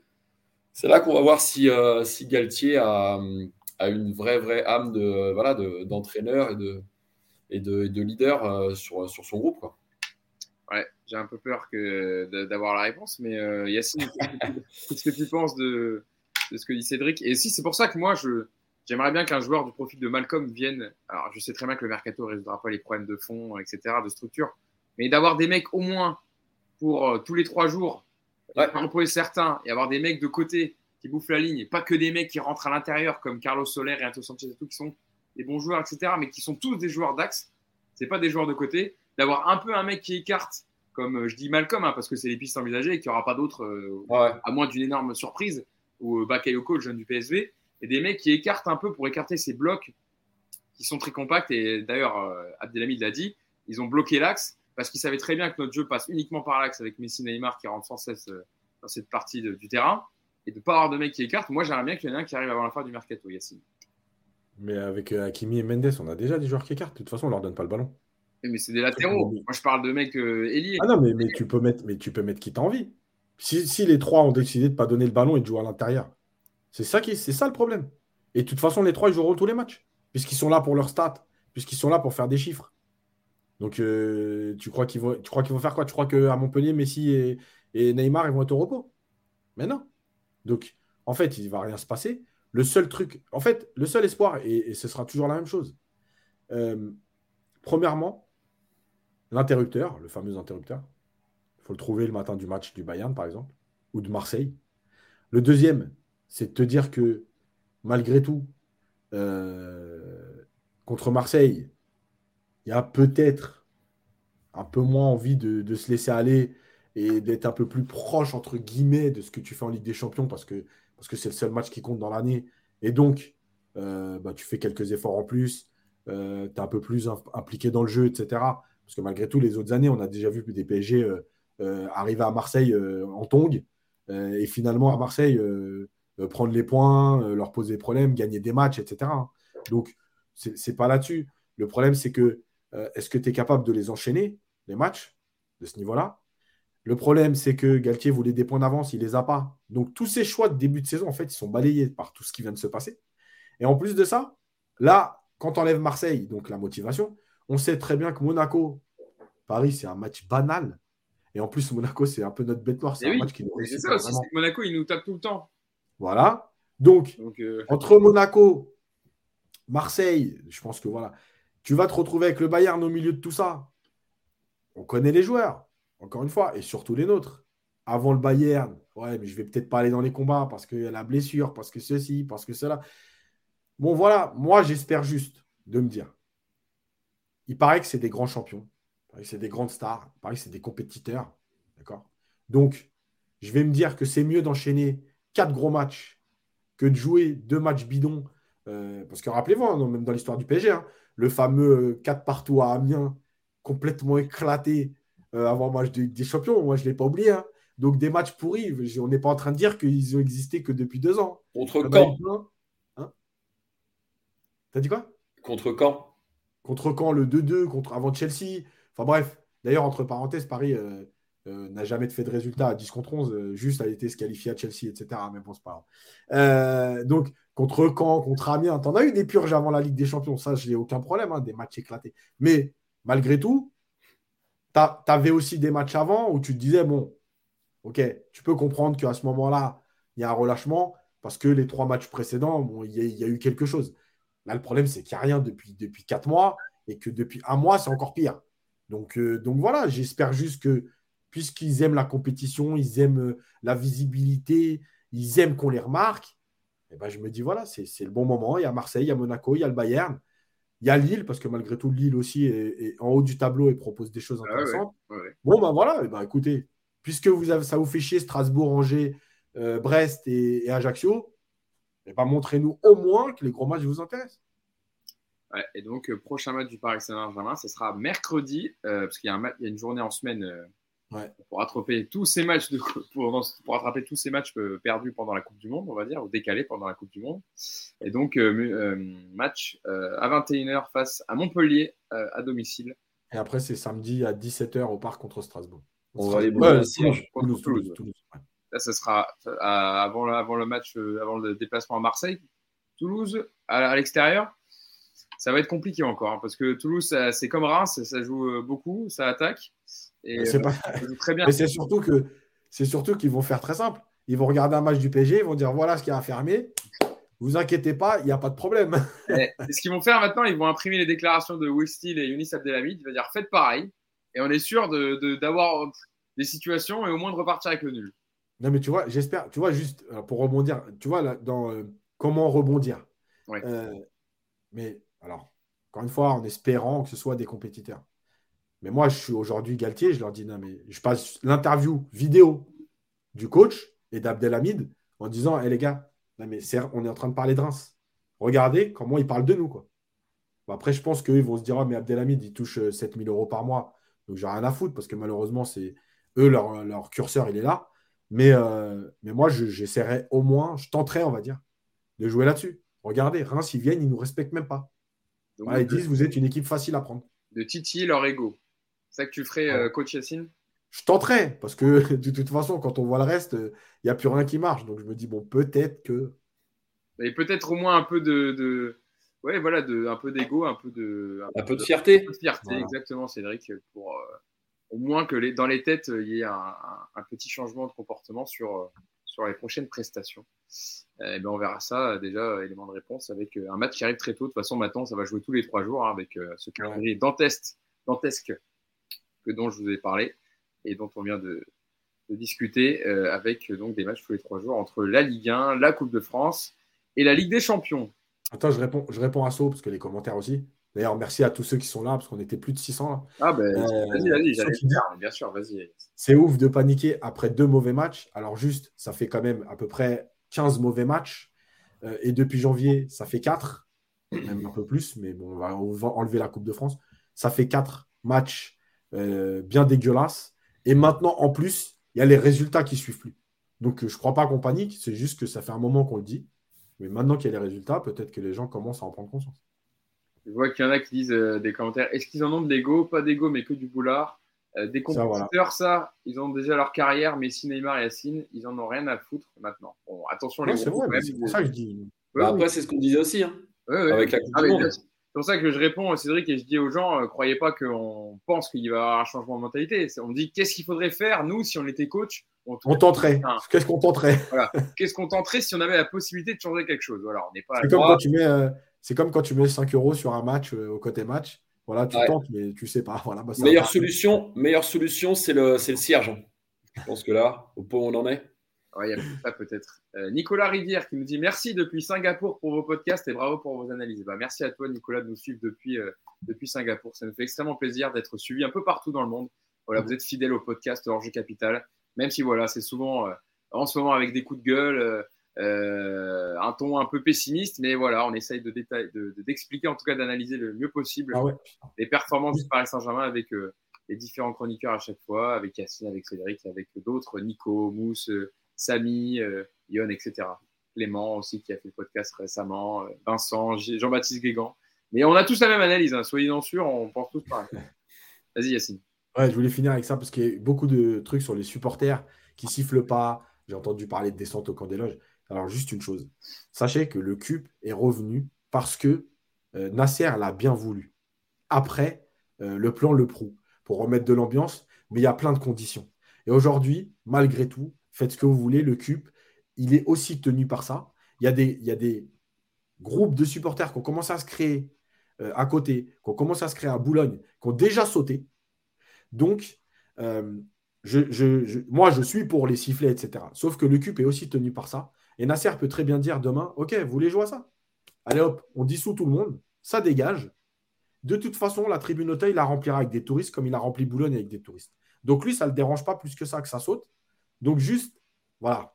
Euh, nous aussi, on a envie des fois que, les supporters montrent des choses.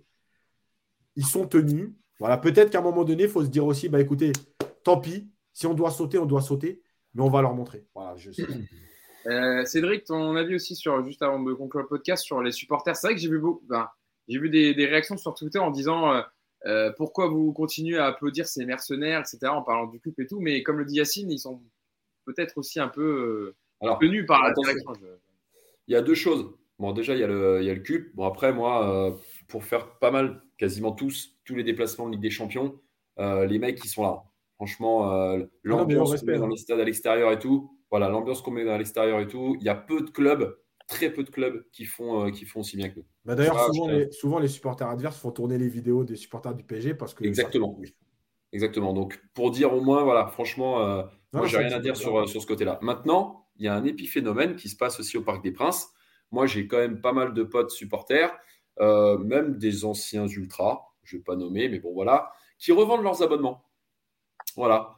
Donc, donc en fait, tu te retrouves notamment en Ligue des Champions, avec des mecs dans tes tribunes qui sont de l'équipe adverse, ou alors avec des touristes, ou alors avec. C'est sûr que forcément, tu n'as pas de sifflet. Les mecs, ils viennent, ils ont vu Neymar, ils ont vu Messi, ils sont contents. Ils n'ont pas envie de siffler. Voilà. Et ça, ça fait chier. Voilà, je le dis, ça fait chier. C'est bien d'avoir ton regard aussi, Cédric, parce que toi, tu fais les déplacements, es, voilà, tu, tu, fais partie d'un groupe de, aussi d'ultra, donc, euh, donc, tu connais évidemment l'ambiance et ce qui se passe au sein des supporters parisiens et des ultras euh, qui sont, euh, je pense comme nous, exaspérés par, euh, par la situation au club et ce qu'ils voient sur, sur le terrain. Et Boulogne, pareil. Hein. Boulogne a essayé de revivre. Alors, il y a deux problématiques. La première problématique, c'est le club. Donc, ils ont essayé de faire des groupes de supporters et tout. Le club a dit alors, ça dégage, on dissout. La deuxième problématique, c'est que tu as des anciens de Boulogne qui, eux, n'acceptent pas qu'il y ait aussi des nouveaux qui viennent et qui, qui fassent des petits groupes, etc. Donc on s'en sort jamais en fait. C'est le serpent qui se mord la queue. C'est c'est compliqué. C'est très compliqué. On termine sur une note très très positive pour, euh, pour le Paris Saint-Germain, comme vous le voyez. non, mais on, décrit la réalité, hein, de toute façon, hein, Cédric Yacine. Non, non, le côté, positif, hein. le, côté positif, je le redis, moi je serai à, je serai à Munich, hein. j'ai déjà, j'ai déjà pris mes billets et tout. Euh, le côté positif, c'est que pour les déplacements, voilà, même, même, dans le, même au parc, voilà, il y a le cube, il y a plein de choses et tout. En tout cas, les mecs qui sont là, euh, ils font les déplacements, la ferveur qu'il y a, elle est présente et tout le monde, tout le monde le souligne à chaque fois qu'on fait des déplacements. Donc, euh. ah, il y, a, y, a, Lucas Di Fazio, Cédric. Ah ouais, ah c'est vraiment un mec de Colanta. Je pensais que c'était juste un pseudo. Parce que oui, euh, tu regardes la vidéo, c'est marqué Cédric Colanta. moi aussi, je suis tombé dessus, il m'a tué le commentaire. Ouais, ouais, ouais, ouais. je suis vraiment avec de Colanta. Cédric, précise pour ceux qui ne le sauraient pas encore que tu as participé à deux aventures de Colanta. ouais, ouais, notamment, euh, notamment 2015, qui a été une grosse, une grosse saison. Je vous invite à la regarder si vous voulez. Ça s'appelle Colanta Johor. En 2015, on a foutu un sacré bordel dedans et euh, je m'étais bien amusé avec un, avec un supporter marseillais. Avec un supporter marseillais? Ah oui?